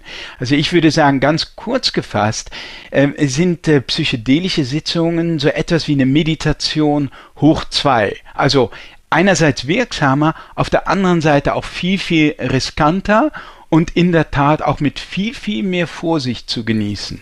Bleiben wir beim Thema Meditation. Äh, wie erkennt man einen guten Meditationslehrer? So einfach Schneidersitz, gefaltete Hände und Om wird es ja nicht sein. Nein, also äh, da gibt es natürlich verschiedene Ansätze. Also ein, ein, eine gute Orientierung als Einsteiger. Und äh, ich habe zum Beispiel Boris Bornemann äh, der äh, Meditations, sehr erfahrener Meditationslehrer ist, der am Max-Planck-Institut äh, in Leipzig äh, zum Thema Meditation auch geforscht hat. Und der der Kopf einer guten Meditations-App ist, die sich Balloon nennt, die ich empfehlen kann. Den habe ich das auch gefragt. Ne? Wie fängt man als Anfänger an? Wie steigt man da ein? Und seine Empfehlung war, und das habe ich dann auch gemacht und das kann ich auch selber weiterempfehlen, einen äh, Einsteiger, also neben den Apps, die es gibt, wo man sich rantasten kann und sich so gucken kann, was welche App gefällt einem da. Da gibt es ja ganz, ganz beliebte auch wie und seriöse auch wie Headspace oder Calm. Ähm, also was empfehlenswert wäre, ähm, was mir Boris Born Bornemann auch empfohlen hat, ist einen Einsteigerkurs zu machen. Das ist ein Intensivkurs, der nennt sich MBSR, also Mindfulness-Based Stress Reduction. All die Trainer, all die Meditationslehrer, die das machen, sind zertifiziert. Also die haben schon eine Minimalerfahrung, also die, die sogar über Jahre hinweg äh, äh, äh sich erstreckt und sind oft sehr, sehr kompetent. Und der Vorteil ist auch, dass dieser Kurs ähm, in, in, so gut wie jeder Großstadt angeboten wird. Und es besteht im Grunde darin, dass man acht Wochen lang praktisch täglich mindestens oder so mindestens knapp eine Stunde meditiert, manchmal länger. Und das, das ist eine sehr gute Einführung, wo man auch dann gucken kann, ja, liegt mir das überhaupt oder nicht. Herr Kast, erklären Sie mir bitte mal diesen Widerspruch von, Sie haben es gerade erzählt, inneres Gehen lassen und dann kommt man da in neue Sphären und äh, kann sich auch frei machen und auf das, was wir ja alle so nennen, auf die innere Stimme hören. Ist ja augenscheinlich erstmal ein Widerspruch, gehen lassen und Stimme hören oder gibt es da doch einen Zusammenhang? Ja, ist ein ganz wichtiger Punkt natürlich, weil ähm, ja viele, und das wird einem eben im Laufe einer Meditation auch erst so richtig bewusst. Viele von uns äh, Studien belegen das auch, aber viele wissen es auch so ein bisschen aus dem Alltag. Wir führen eigentlich so eine Art äh, ja, stilles Selbstgespräch. Also die meiste Zeit verbringen wir Menschen sozusagen nicht im Hier und Jetzt, nicht bei der Tätigkeit, die wir gerade ausführen, ja, sei es, äh, dass wir ganz beim Kochen sind oder ganz beim Spaziergang oder ganz beim Gespräch mit einem Kollegen. Also in diesem Fall muss ich ja ganz beim Gespräch sein, aber manchmal schweifen wir einfach ab, ja, in Gedanken und wir hören gar nicht mehr zu. Wir sind gar nicht mehr bei der Tätigkeit, die wir gerade ausführen. Und ähm, wir verbringen also einen Großteil sozusagen mit dieser inneren Stimme, mit diesen abschweifenden Fantasien und Gedanken. Und das ist ja einerseits ja auch ganz okay, kann auch ganz kreativ sein und kann ganz angenehm sein, aber oft ist es das nicht, weil uns Sorgen durch den Kopf gehen, ja. Zum Beispiel, wir gehen im Kopf nochmal den Beziehungskrach von heute Morgen durch, ja, und, äh, und uns fällt dann, äh, indem wir das so haarfein durchkauen mit der inneren Stimme, uns fällt dann nochmal ein gutes Argument ein, wie wir unseren Partner so richtig hätten fertig machen können meist äh, ist es dann so, dass wir das gar nicht so richtig bewusst mitbekommen und so kann es sein, dass wir uns sozusagen ein Gedanke führt zum nächsten und irgendwann hat man sich regelrecht ins Unglück hineingedacht. Und, äh, und, und man ist plötzlich wütend oder man ist hm, voller Angst und so weiter. So, und die, die, das Tolle, das Heilsame an der Meditation, an der Achtsamkeitsmeditation, besteht darin, dass sie einen diesen Vorgang bewusst macht, dass man anfängt, die Gedanken bewusst zu beobachten und diesen inneren Kampf auch, den man oft führt äh, mit den eigenen Gedanken, also wenn zum Beispiel eine Sorge auftaucht oder ein angstvoller Gedanke, dass man anfängt, ich will den gar nicht haben, diesen Gedanken, dass man anfängt, sozusagen einen Schritt zurück zu machen und die anfängt, die Gedanken so, so wie Wolken im Himmel zu beobachten und an sich vorbeiziehen zu lassen. Also man, die Übung besteht im Grunde darin, die, die Gedanken da sein zu lassen, zu akzeptieren, sie nicht festzuhalten, sie nicht zu verfolgen, sie nicht zu bekämpfen. Und damit durchbricht man so diese übliche Verschmelzung mit den Gedanken. Man, normalerweise sind wir unsere Gedanken. Ja? Und wenn wir einen angstvollen Gedanken hegen, dann sind wir diese Angst. Und die Meditation ist eben so heilsam, dass sie einen eben nach und nach so erlaubt, diesen Schritt zurückzumachen und sich der eigenen Gedanken bewusst zu werden, sie zu beobachten aus der Distanz ja, und diese Verschmelzung zu durchbrechen und, und, und die Gedanken gehen zu lassen. Und äh, das klingt irgendwie ganz einfach, hat aber so auf, äh, auf lange Sicht einen echt heilsamen Effekt, den man auch wiederum sogar bis ins Gehirn nachvollziehen kann. Welchen Rat haben Sie denn, um in der Dauerkrise aus Krieg, Inflation und halbwegs überstandener Pandemie nicht selig abzurutschen? Oder die Frage etwas erweitert, ist es nicht schwierig, einen Rat zu geben, der dann für alle Betroffenen gleichermaßen Wirkung entfalten kann? Naja, doch, natürlich. Es ist ja der Grund dafür und äh, deshalb bin ich auch ganz dankbar, dass es so viele unterschiedliche Strategien gibt, nicht körperliche und, äh, und eher psychologisch orientiert. Also ich vergleiche das Ganze mit so einem Werkzeugkasten mit verschiedenen Schlüsseln und dann kann man äh, bei Bedarf hergehen und sich den Schlüssel raussuchen, der zu der eigenen Situation und auch so ein bisschen zu den eigenen Vorlieben passt, nicht? Und zum Glück gibt es halt eine wirklich eine Vielfalt von Strategien, die man verfolgen kann ja, um so ein bisschen die eigene Stressresilienz zu erhöhen, die Stimmung zu heben. Also das ist angefangen, wie gesagt, mit einer Runde Sport, am besten morgens im Licht, weil das Licht zum Beispiel auch dabei hilft, die Stimmung zu heben und auch so ein Zeitgeber ist, der dann abends dabei hilft, besser einzuschlafen. Aber das können auch so Sachen sein wie eine kalte Dusche, ein Saunagang, als wirklich äh, Stresssituation für den Körper, weil es normalerweise ja so ist, dass wir modernen Stadtneurotiker, insbesondere unsere Psyche unter Dauerstress äh, setzen, ja, durch Reizüberflutung, durch eine To-Do-Liste, die nie abgearbeitet wird gerade mit Blick auf unsere Entwicklungsgeschichte, auf die ganzen Millionen von Jahren, in denen unser Geist und unser Gehirn und unser Körper sich geformt haben, ist das eine total unnatürliche Situation. Also wir leben in unseren dunklen Büros, wir spüren nie Hunger, wir sind nie der Wildnis, nie der Kälte, nie irgendeiner Hitze ausgesetzt und so weiter. Und wie sich zeigt, bringt uns das aus dem inneren Gleichgewicht heraus. Also ich kann nur empfehlen, einfach ähm, manchmal den inneren Schweinehund zu überwinden und diese archaischen Elemente in den Alltag zu integrieren. Ja, also zum Beispiel mal einmal am Tag zum Beispiel Hunger zu spüren oder mal eine kalte Dusche zu nehmen oder mal ein heißes Bad. In diesem Fall bevorzugt kurz vor dem Einschlafen, weil ein heißes Bad nachweisbar auch beim Einschlafen und dem Durchschlafen hilft. Also wirklich eine ganze Palette von Sachen zum Glück, so dass man sich da so ein bisschen rauspicken kann, aber so ein bisschen zu einem selber passt. Herr Gass, Sie haben gerade von einem Werkzeugkasten äh, gesprochen, der Ihnen hilft, der Menschen helfen kann, verschiedene äh, Dinge dann zu meistern. Und vorhin haben Sie gesagt, äh, Beziehungskrach am Morgen, äh, nochmal gucken, wie kann man das machen. Ich finde, wir müssen natürlich auch Beziehungskrach, das kann ja im Privaten sein, das kann auch auf der Arbeit oder mit der Arbeit sein oder in allen anderen Situationen, auch mal ausfechten ein Teil meines persönlichen Werkzeugkoffers ist es aber, zum Beispiel, wenn es private Beziehungsstresssituationen sind oder unterschiedliche Meinungen oder Krach, äh, den nicht mit ins Bett zu nehmen. Das heißt eigentlich vorher dann nochmal so einen Punkt zu machen, eine Umarmung zu geben oder zu sagen, okay, Jetzt ist es vielleicht noch nicht bis ins Letzte geklärt, aber jetzt hat man wieder einen Berührungspunkt zusammen, weil wenn man diesen Ärger, diesen Krach, diesen Stress mitnimmt in den Schlaf, dann wird es natürlich nichts. Also in meinem Werkzeugkoffer ist das eine Methode. Welche Strategien haben Sie denn in Ihrem Werkzeugkoffer, um schlechte Stimmung oder Krach zu bewältigen? Natürlich, äh, da, da würde ich auch voll zustimmen. Es geht nicht darum, und äh, sowieso ist das sehr unrealistisch, allen negativen Gefühlen aus dem Weg zu gehen. Also darum kann es ja wohl nicht gehen. Es kann nicht darum gehen, jeden Krach zu vermeiden.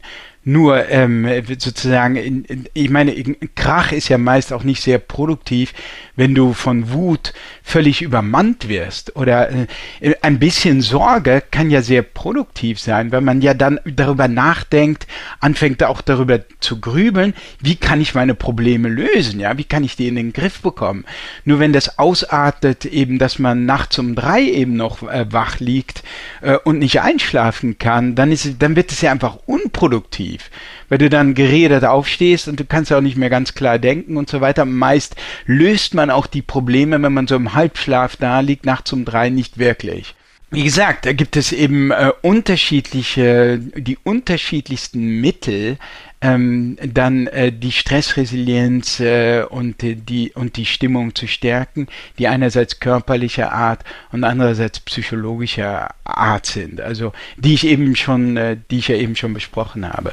Nach dem Überraschungserfolg Ihres ersten Buches Der Ernährungskompass haben Sie sich einen Porsche 911 gekauft. Hat der Ihnen Glück gebracht? ja, Sie wissen gut Bescheid. Äh, das, nebenbei, das war ein alter Porsche, das war ein Oldtimer, ein 87er äh, mit H-Kennzeichen. Und ich meine, mein Vater hatte, der war so ein alter Rallye-Fahrer und der hatte einen Porsche einen alten James Dean Porsche hatte der und äh, es gab so alte Fotos, also es war so eine nostalgische Sache und ich, ja, ich dachte mir, ähm, ja, ich dachte mir wirklich, äh, ich brauche sowas, äh, so unbewusst dachte ich mir, ja, das braucht sowas zum Glück oder so, oder das macht mich dann happy. Und habe dann festgestellt nach ein paar Monaten, nee, das bringt's nicht. Äh, irgendwie hat mich das überhaupt nicht glücklich gemacht und habe ihn dann wieder verkauft. Ein Spitzenplatz in der Spiegel Bestsellerliste, macht Sie das glücklich oder sagen Sie, das ist mir eigentlich egal, Hauptsache ich habe mir das, was ich sagen wollte, von der Seele und aus dem Geist geschrieben?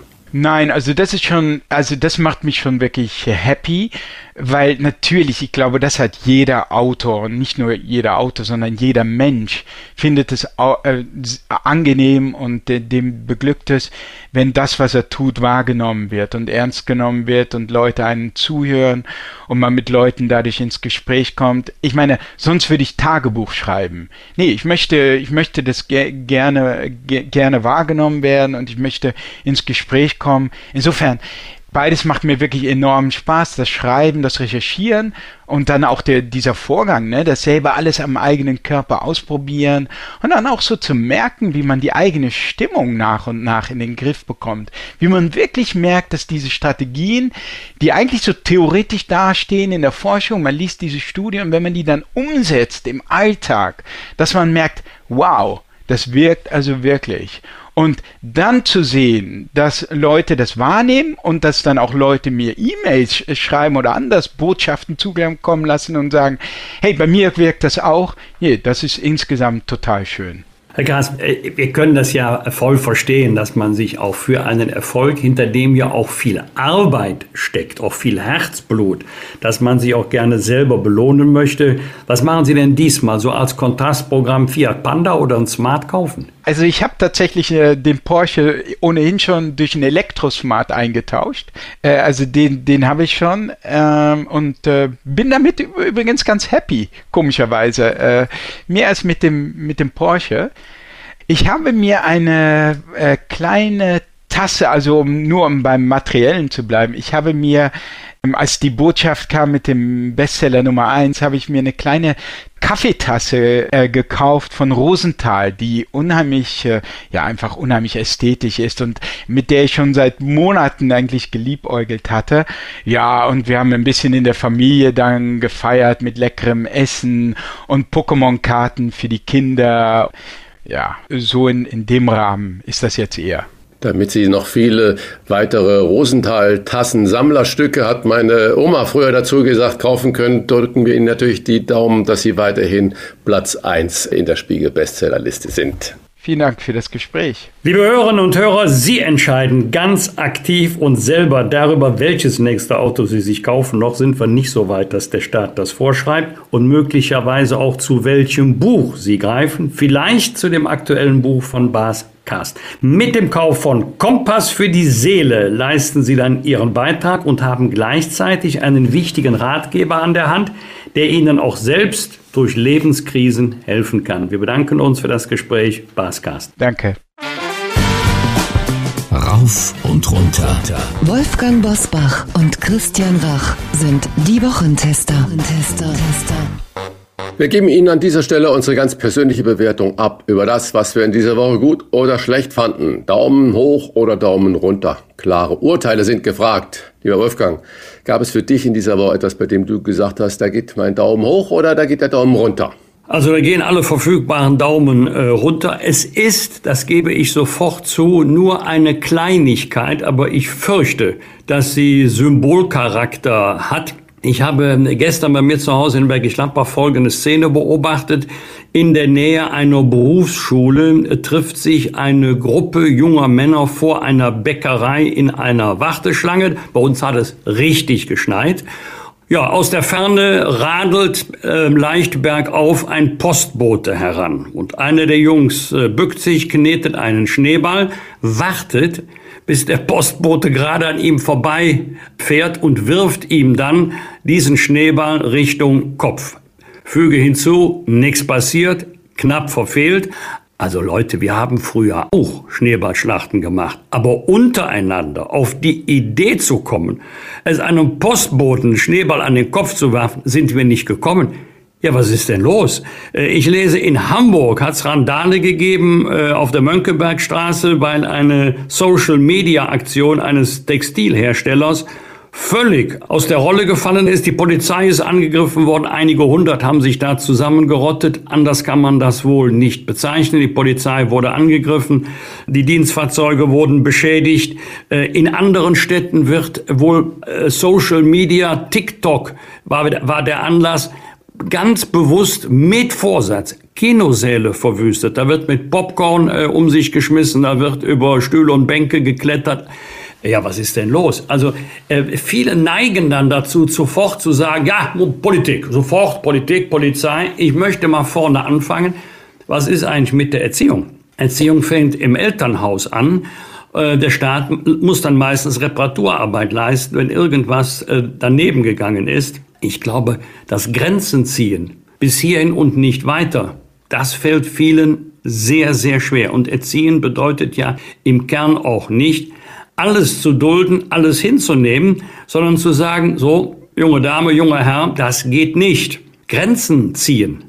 Das heißt ja auch Wegmarkierungen setzen, Leitplanken, erzieherische Leitplanken setzen, an denen sich dann junge Menschen entwickeln können. Vielleicht gibt es aber bei vielen die Haltung, wir, wir lassen uns überhaupt nichts mehr gefallen. Und wenn die Polizei sagt, halt, geht so nicht, äh, dann verschränken wir erstmal die Arme und rühren uns nicht. Oder wir blasen zur Attacke.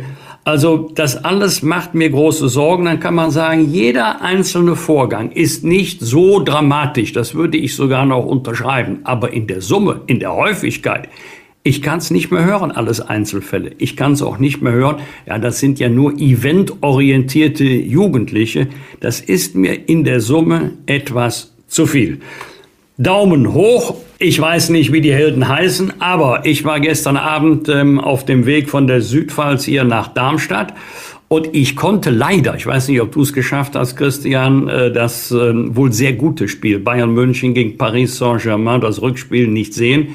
Ich habe mir die Reportage bei HR Info angehört und die beiden Moderatoren haben das so toll gemacht. Also das war Fernsehen, das war Kino für die Ohren. Man hat wirklich geglaubt, im Stadion zu sein und diese Spielzüge dann selber zu sehen und nicht nur deren Beschreibung zu hören. Also den beiden unbekannten Moderatoren, die das mit viel Temperament, äh, ein bisschen auch Ironie gemacht haben, da gehen jetzt mal beide Daumen hoch. Christian, was hat dich geärgert oder gefreut? Ja, ich würde gerne nochmal das Thema aufgreifen, was du gerade äh, auch erzählt hast mit den Jugendlichen, dass da in Hamburg eskalierte dann, um die Aktion nochmal für die äh, unsere Hörer, die das nicht mitbekommen haben, ein Modelabel hat gepostet bei TikTok, es gibt umsonst Markenklamotten, bitte kommt alle um die in die Uhrzeit zum Mönckebergbrunnen, das ist ein zentraler Platz in der Hamburger Innenstadt. Soweit, so gut. Dann kamen die alle und dann war niemand der Firma da und hat dann, äh, es gab natürlich auch keine Klamotten, sagt man ja dann locker dazu. Äh, Soweit, so schlecht. Aber was ich ja erstaunlich finde, das ging ja sofort los mit Feuerwerkskörpern. Man muss sich das vorstellen. Diese Jugendlichen, die Kinder, das sind ja auch wirklich äh, Zwölfjährige, äh, 13-Jährige gewesen, 14-Jährige gewesen, die kommen schon mit einer Tüte voll äh, Feuerwerksböller dort an. Das heißt, es stimmt einfach nicht, dass die nur dorthin gekommen sind und sich dann in einer gruppendynamischen Prozess äh, in Frust entladen hat, äh, weil da nämlich keiner der Modefirma da war und dass es da keine Geschenken oder Verschenken äh, Anziehsachen, hippe Anziehsachen gab, sondern die sind schon dorthin gekommen mit einer Tasche voll Feuerwerkskörper und wollten einfach nur Randale machen. Das wird überhaupt nicht gesehen oder gewürdigt und dann haben die Becher und Flaschen auf die Polizisten und Sicherheitskräfte geworfen. Das ist die Wahrheit und du hast es richtig gesagt, Grenzen aufzeigen, ja, das ist das eine, aber auch Grenzen akzeptieren ist das andere.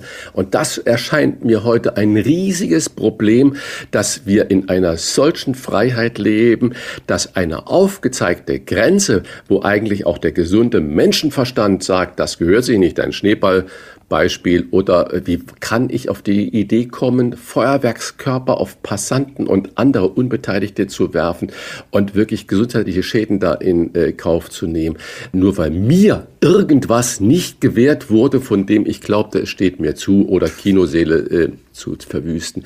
Da fehlt jegliches Verständnis und äh, die Sonntagsreden, wie du es auch richtig gesagt hast, von den Erklärungsversuchen, jetzt muss man den in Angriff nehmen und den zur Rechenschaft schieben, nur die armen Kinder nicht. Genauso fehlt mir auch langsam jegliches Verständnis, so wir alle kennen Toast Hawaii. Okay, Toast Hawaii, Toastbrot, Schinken, Ananas, Käse, äh, ja, 60er Jahre, 70er Jahre ein Klassiker. Nun hat sich da eine Gruppe gesellt. Die linke Migrantifa heißt sie. Und Toast Hawaii geht gar nicht mehr. Toast Hawaii sei mit der Geschichte des Kolonialismus, mit kultureller Aneignung und Rassismus verbinden, verbunden, denn durch den Ananasanbau sei die indigene Bevölkerung auf den Inseln ausgebeutet werden. Deswegen gibt es da Toast Hawaii nicht mehr Toast Hawaii genannt werden. Es wird immer absurder. Es wird immer absurder. Diese Diktatur, diese Meinungsdiktatur, ich glaube, das hat auch was mit diesen Jugendkrawallen da zu tun. Äh, man glaubt heute, dass man die Weisheit mit den Löffeln gefressen hat und dass nur die eigene Meinung die richtige Meinung ist. Und äh, das hat nichts mehr mit demokratischen Prozessen dann zu tun. Also irgendwie, so im gleichen Artikel steht dann da drin, dass dem Enkelkind verboten wurde, als Indianer, es war ein Junge, als Indianer verkleidet in die Schule zu kommen und äh, natürlich in Norddeutschland. Und als dann nachgefragt wurde, als was denn? Ja, verkleide dich doch als du selbst, sei doch nur du selbst. Alles andere ist, geht dann in die falsche Richtung. Also ich glaube, mir fällt da die Kinnlade nur noch runter. Und äh, für solche Dinge geht ganz klar mein Daumen runter. Und nebendran steht die Meldung, dass im letzten Jahr in Deutschland, man höre und staune, 47.500 Jugendliche ohne Schulabschluss aus der Schule ausgestiegen sind. Wir haben Arbeitskräftemangel, wir haben Jobangebote en masse und wir lassen fast 50.000 jugendliche Kinder aus der Schule ohne einen Abschluss. Und ich will da keine Zusammenhänge jetzt da herstellen. Aber wie können wir uns das erlauben, da nicht massiv reinzugehen und äh, da auch zu zeigen, dass Lernen, das die wichtigste Grundlage für hinterher Anerkennung, gesellschaftliche Reputation, Freundschaft, was auch immer darstellt. Und ohne Abschluss äh, werden wir nichts. Und in acht Wochen ist noch keiner ein Superstar geworden, mit oder ohne Ausbildung, mit TikTok oder mit Instagram oder YouTube-Star oder Influencer. Äh, nein, die Grundlage ist Lernen und die Aufgabe, die wir alle haben, und vor allem unser Bildungssystem, dass wir nicht 50.000 Jugendliche jedes Jahr auf die Straße entlassen, in die Gesellschaft entlassen, ohne Schulabschluss. Das geht gar nicht. Das geht wirklich gar nicht. Äh, Daumen runter dafür. Daumen hoch. In NRW gab es wieder eine große Razzia gegen Kinderpornografie. Das heißt, dort wird im Moment richtig was getan. Dort geht man gegen Clankriminalität vor, dort geht man gegen Kinderkriminalität im Netz vor. Das finde ich, das muss man auch mal würdigen, dass da nicht nur Sonntagsreden immer gehalten werden, sondern dass da gehandelt wird, finde ich wunderbar. Daumen runter. Eine hundertjährige alte Dame, eine hundertjährige alte Dame ist in Hamburg, Stellingen, von ihrem Enkelsohn erschlagen worden. Die Dame lebt 100 Jahre, das muss man sich überlegen. Die ist dann 1923 geboren äh, gewesen und wird das Leben beendet, nicht mit einem friedlichen Einschlafen, sondern mit dem Axthieb ihres Enkelsohnes. Da fällt mir nichts mehr zu ein. Also das ist also unsäglich. Das ist unsäglich. Daumen hoch für Innovationen auf der Handwerkermesse, äh, die zurzeit in München stattfindet. Unter anderem wurde dort eine Heiztapete vorgestellt, die man auch an sein eigenes Solarsystem anschließen kann, die unglaublich energiesparend ist, die dann noch mit der individuellen Farbe gestrichen werden kann. Das sind Momente, wo ich sage, da wird noch viel zu wenig drüber berichtet. Wir brauchen genau diese kreativen Lösungen, um diesem Klimawandel Herr zu werden und nicht nur die Verbote, die da kommen, du darfst das nicht mehr, das nicht mehr, das mehr, nicht mehr, sondern lasst uns doch bitte solche Momente auch in der Presse viel größer herausstellen, dass wir die Bevölkerung mitnehmen, dass wir Hoffnung da zeigen, nicht nur Öl und Gas abschalten, sondern dass es großartige deutsche Ingenieurleistungen gibt, die uns nach vorne bringen, die uns sagen, ein Change, wie auch immer er aussieht, ist möglich, auch aufgrund dessen, was wir äh, uns ausdenken als Land der Ingenieure. Der Dichter und Denker sehen wir schon lange nicht mehr. Christian, noch eine Nachfrage. Ähm, jetzt mal zum Thema Ananas ohne Hinweis auf ähm, kulturelle Aneignung. Es gibt in Köln einen ganz tollen Büttenredner, der Sitzungspräsident. Für diejenigen, die sich im rheinischen Karneval nicht so gut auskennen, Volker Weininger tritt in der Rolle des Sitzungspräsidenten immer auf, indem er permanent Kölsch trinkt und den Eindruck erweckt, er sei sturzbesoffen. Auch wenn ich sein Renommee jetzt ruiniere, ich kann versichern, der ist immer stocknüchtern, er tut nur so. Aber er hat in der letzten Session gesagt, wer Pizza Hawaii bestellt, hat die Kontrolle über sein Leben verloren. Was sagst du als Starkkoch dazu? Ja, da hat er völlig recht, weil Ananas auf Pizza, dieses äh, kongeniale Gericht, das in Italien erfunden wurde, das geht gar nicht. Entschuldigung. Das, aber auch in Italien gibt's ja, gibt es Pizza mit Spaghetti, gibt es Pizza mit Pommes frites und das essen italienische kleine Kinder. Da kann man nur mal sagen, wie, wie tief die italienische Esskultur auch gesunken ist. Also da muss man bei vielen Dingen den Kopf stellen und da hat er völlig recht. Man darf alles machen, aber irgendwann dreht sich mir der Magen um. Was wird? Was wird? Wolfgang Bosbach und Christian Rach sind die Wochentester. Überall in Europa werden neue Atomkraftwerke gebaut und äh, viele Länder setzen da auf Atomkraft als alternative Energie, als saubere Energie. Am Samstag finden bei uns bundesweite Anti-Atom-Demos statt, anlässlich des zwölften Jahrestages der Atomkatastrophe von Fukushima. In Deutschland gehen in wenigen Wochen die letzten Atomkraftwerke vom Netz. Wolfgang, rechnest du damit, dass das Atomthema in Deutschland mit dem Abschalten der letzten AKW durch ist oder wird der Weiterbetrieb nochmal diskutiert werden? Vielleicht ist es ja ein FDP-Thema. Also diskutiert wird das bestimmt, aber ich glaube nicht, dass sich etwas an dem Abschaltdatum ändern wird, äh, denn dann müssten sich vor allen Dingen die Grünen total korrigieren. Denn früher gab es ja so das Kürzel Ökopaxe für die, für die Grünen. Sie kommen aus der Friedensbewegung, sie kommen aus der Umweltbewegung. Und ähm, ja, wer hätte denn von uns vor gut einem Jahr gedacht, dass äh, stolze Kriegsdienstverweigerer der Grünen plötzlich nach schweren Waffen rufen? Diesmal äh, für die Ukraine, um sie in ihrem Kampf äh, gegen die russische Armee zu unterstützen. Da ist schon ein Glaubensbekenntnis äh, ins Wanken gekommen, also dass mit Waffen überhaupt kein Frieden geschaffen werden könne. Wenn sich die Grünen jetzt auch noch in dem anderen Punkt korrigieren sollen, schrägstich korrigieren müssen, da gibt's aber richtigen Unmut, weniger an der grünen Spitze als an der grünen Basis. Man kann sich ja gar nicht vorstellen, dass die Grünen sagen, oh, wir sehen auch das jetzt heute anders. Deswegen glaube ich das nicht. Aber selbstverständlich werden wir weiter Kernenergie brauchen. Wir werden sie dann nur importieren. Wir werden dann Kernenergie importieren, wenn wir Strom zur Aufrechterhaltung der Netzstabilität brauchen, aus Nachbarländern, insbesondere aus Frankreich. Äh, wir sollten erst gar nicht den Versuch unternehmen, den Eindruck zu erwecken, als wenn wir von dort nur Strom aus erneuerbaren Energien importieren würden. Äh, denn es ist ein äh, ständiges Geben und Nehmen auf dem ähm, Energiemarkt. Das heißt, wir liefern Strom ins Ausland, wir importieren Strom.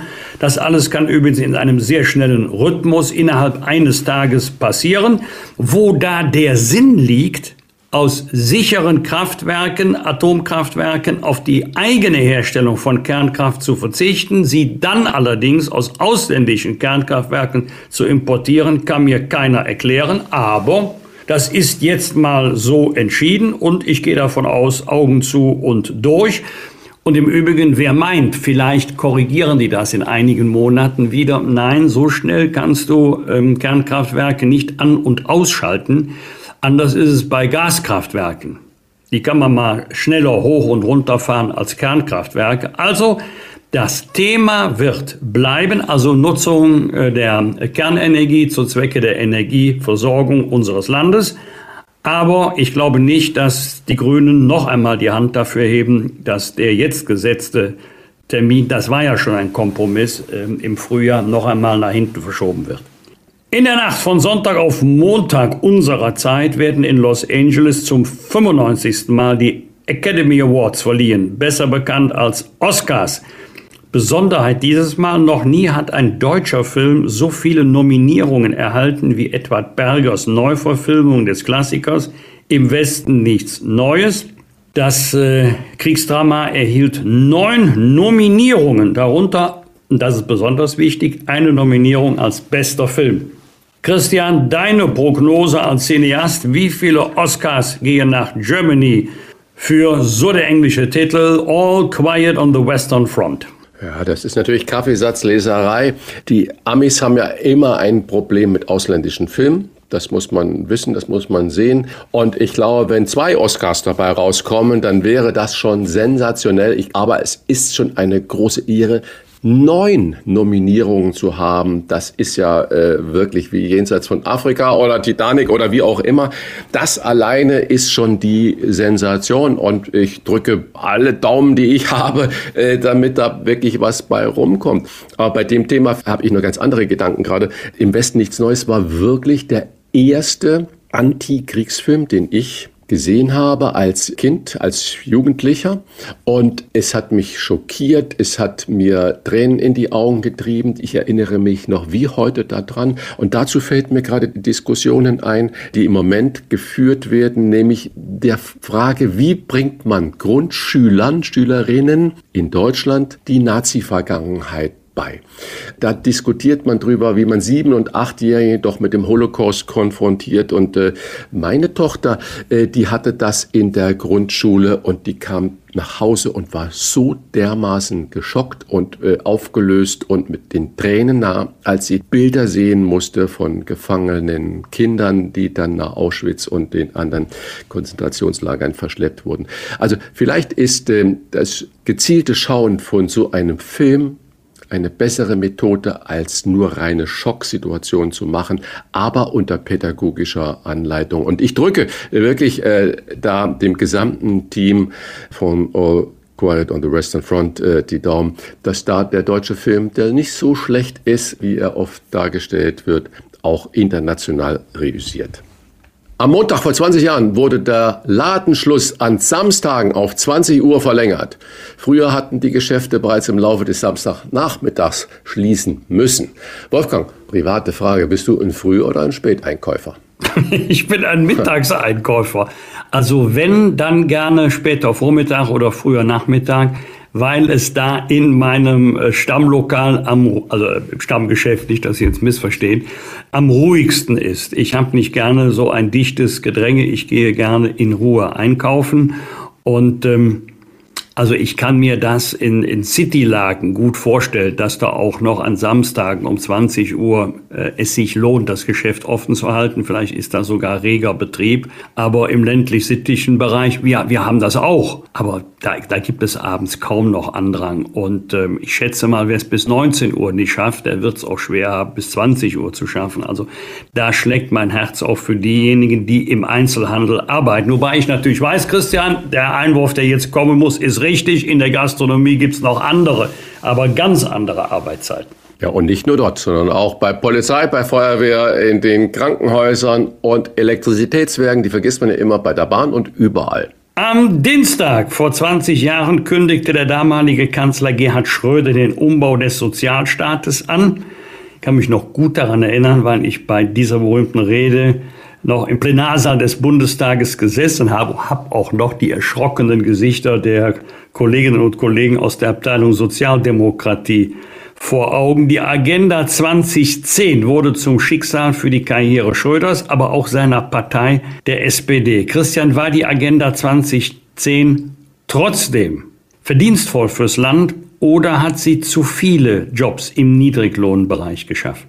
Ja, ich glaube, für die damalige Zeit, 20 Jahre her, war es der richtige Schritt. Und ich bin mir eigentlich sicher, dass Schröder wusste, was er damit bewegt. Und er wusste, dass damit seine Machtbasis auf ein ganz fragiles Tablett gestellt wird und äh, dass man daran nach zehn Jahren angefangen hat zu korrigieren und wieder in eine andere Richtung zu machen, war genauso richtig wie wichtig.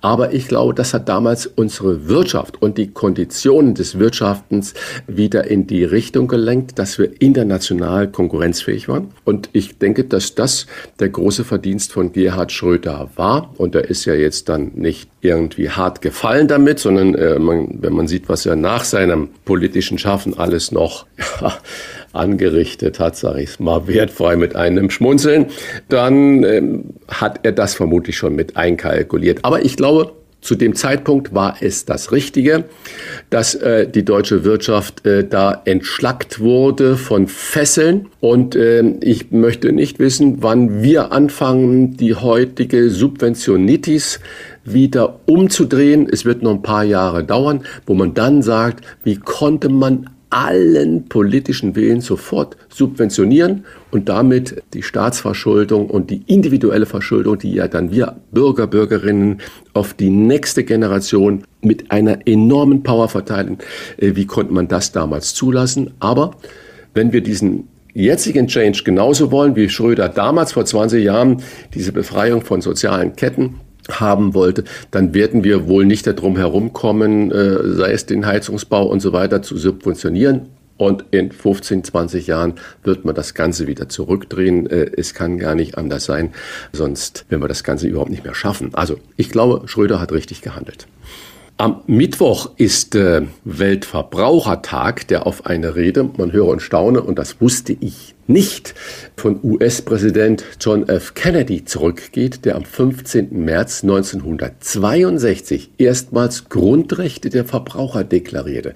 Seit 1983 erinnert der Tag jährlich an die Schutzinteressen der Verbraucher. Wolfgang, du kümmerst dich natürlich als Rechtsanwalt, wenn du nicht hier bei uns, bei den Wochentestern mit moderierst, sondern auch besonders um Reiserecht. Bei welchem Sachverhalt würdest du sagen, da werden Verbraucher immer noch benachteiligt, da braucht es mehr Rechte, bei denen John F. Kennedy dringend nachbessern muss?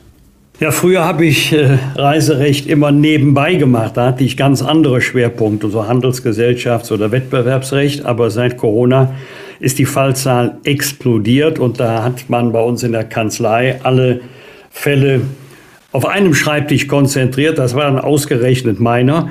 Ja, das ist ja einer der wenigen Punkte beim Reiserecht, wo ich, wenn ich die Reise nicht selbst organisiere und selbst gebucht habe, also Zug, Bahn, Flugverbindung, Hotel, Mietwagen und so weiter, wenn ich eine Pauschalreise gebucht habe oder wenn ich eine Flugreise gebucht habe oder ein Bahnticket gekauft habe, 100% vorleisten muss und anschließend muss ich dann hoffen, dass die geschuldete Leistung auch tatsächlich erbracht wird. Es gibt ja nur ganz, ganz wenige Fälle äh, in der Wirtschaft, wo der Kunde zu 100 Prozent in Vorleistung treten muss. Wenn man ein Bahnticket kauft, hat man ja manchmal das Gefühl, man nimmt an einer Art Lotterie teil. Kommt der Zug, kommt er nicht, ist er pünktlich, wo fährt er hin? Also, obwohl, jetzt muss ich auch noch sagen, meine beiden letzten Fahrten mit der Bahn waren auf die Minute pünktlich, man wird immer wieder überrascht.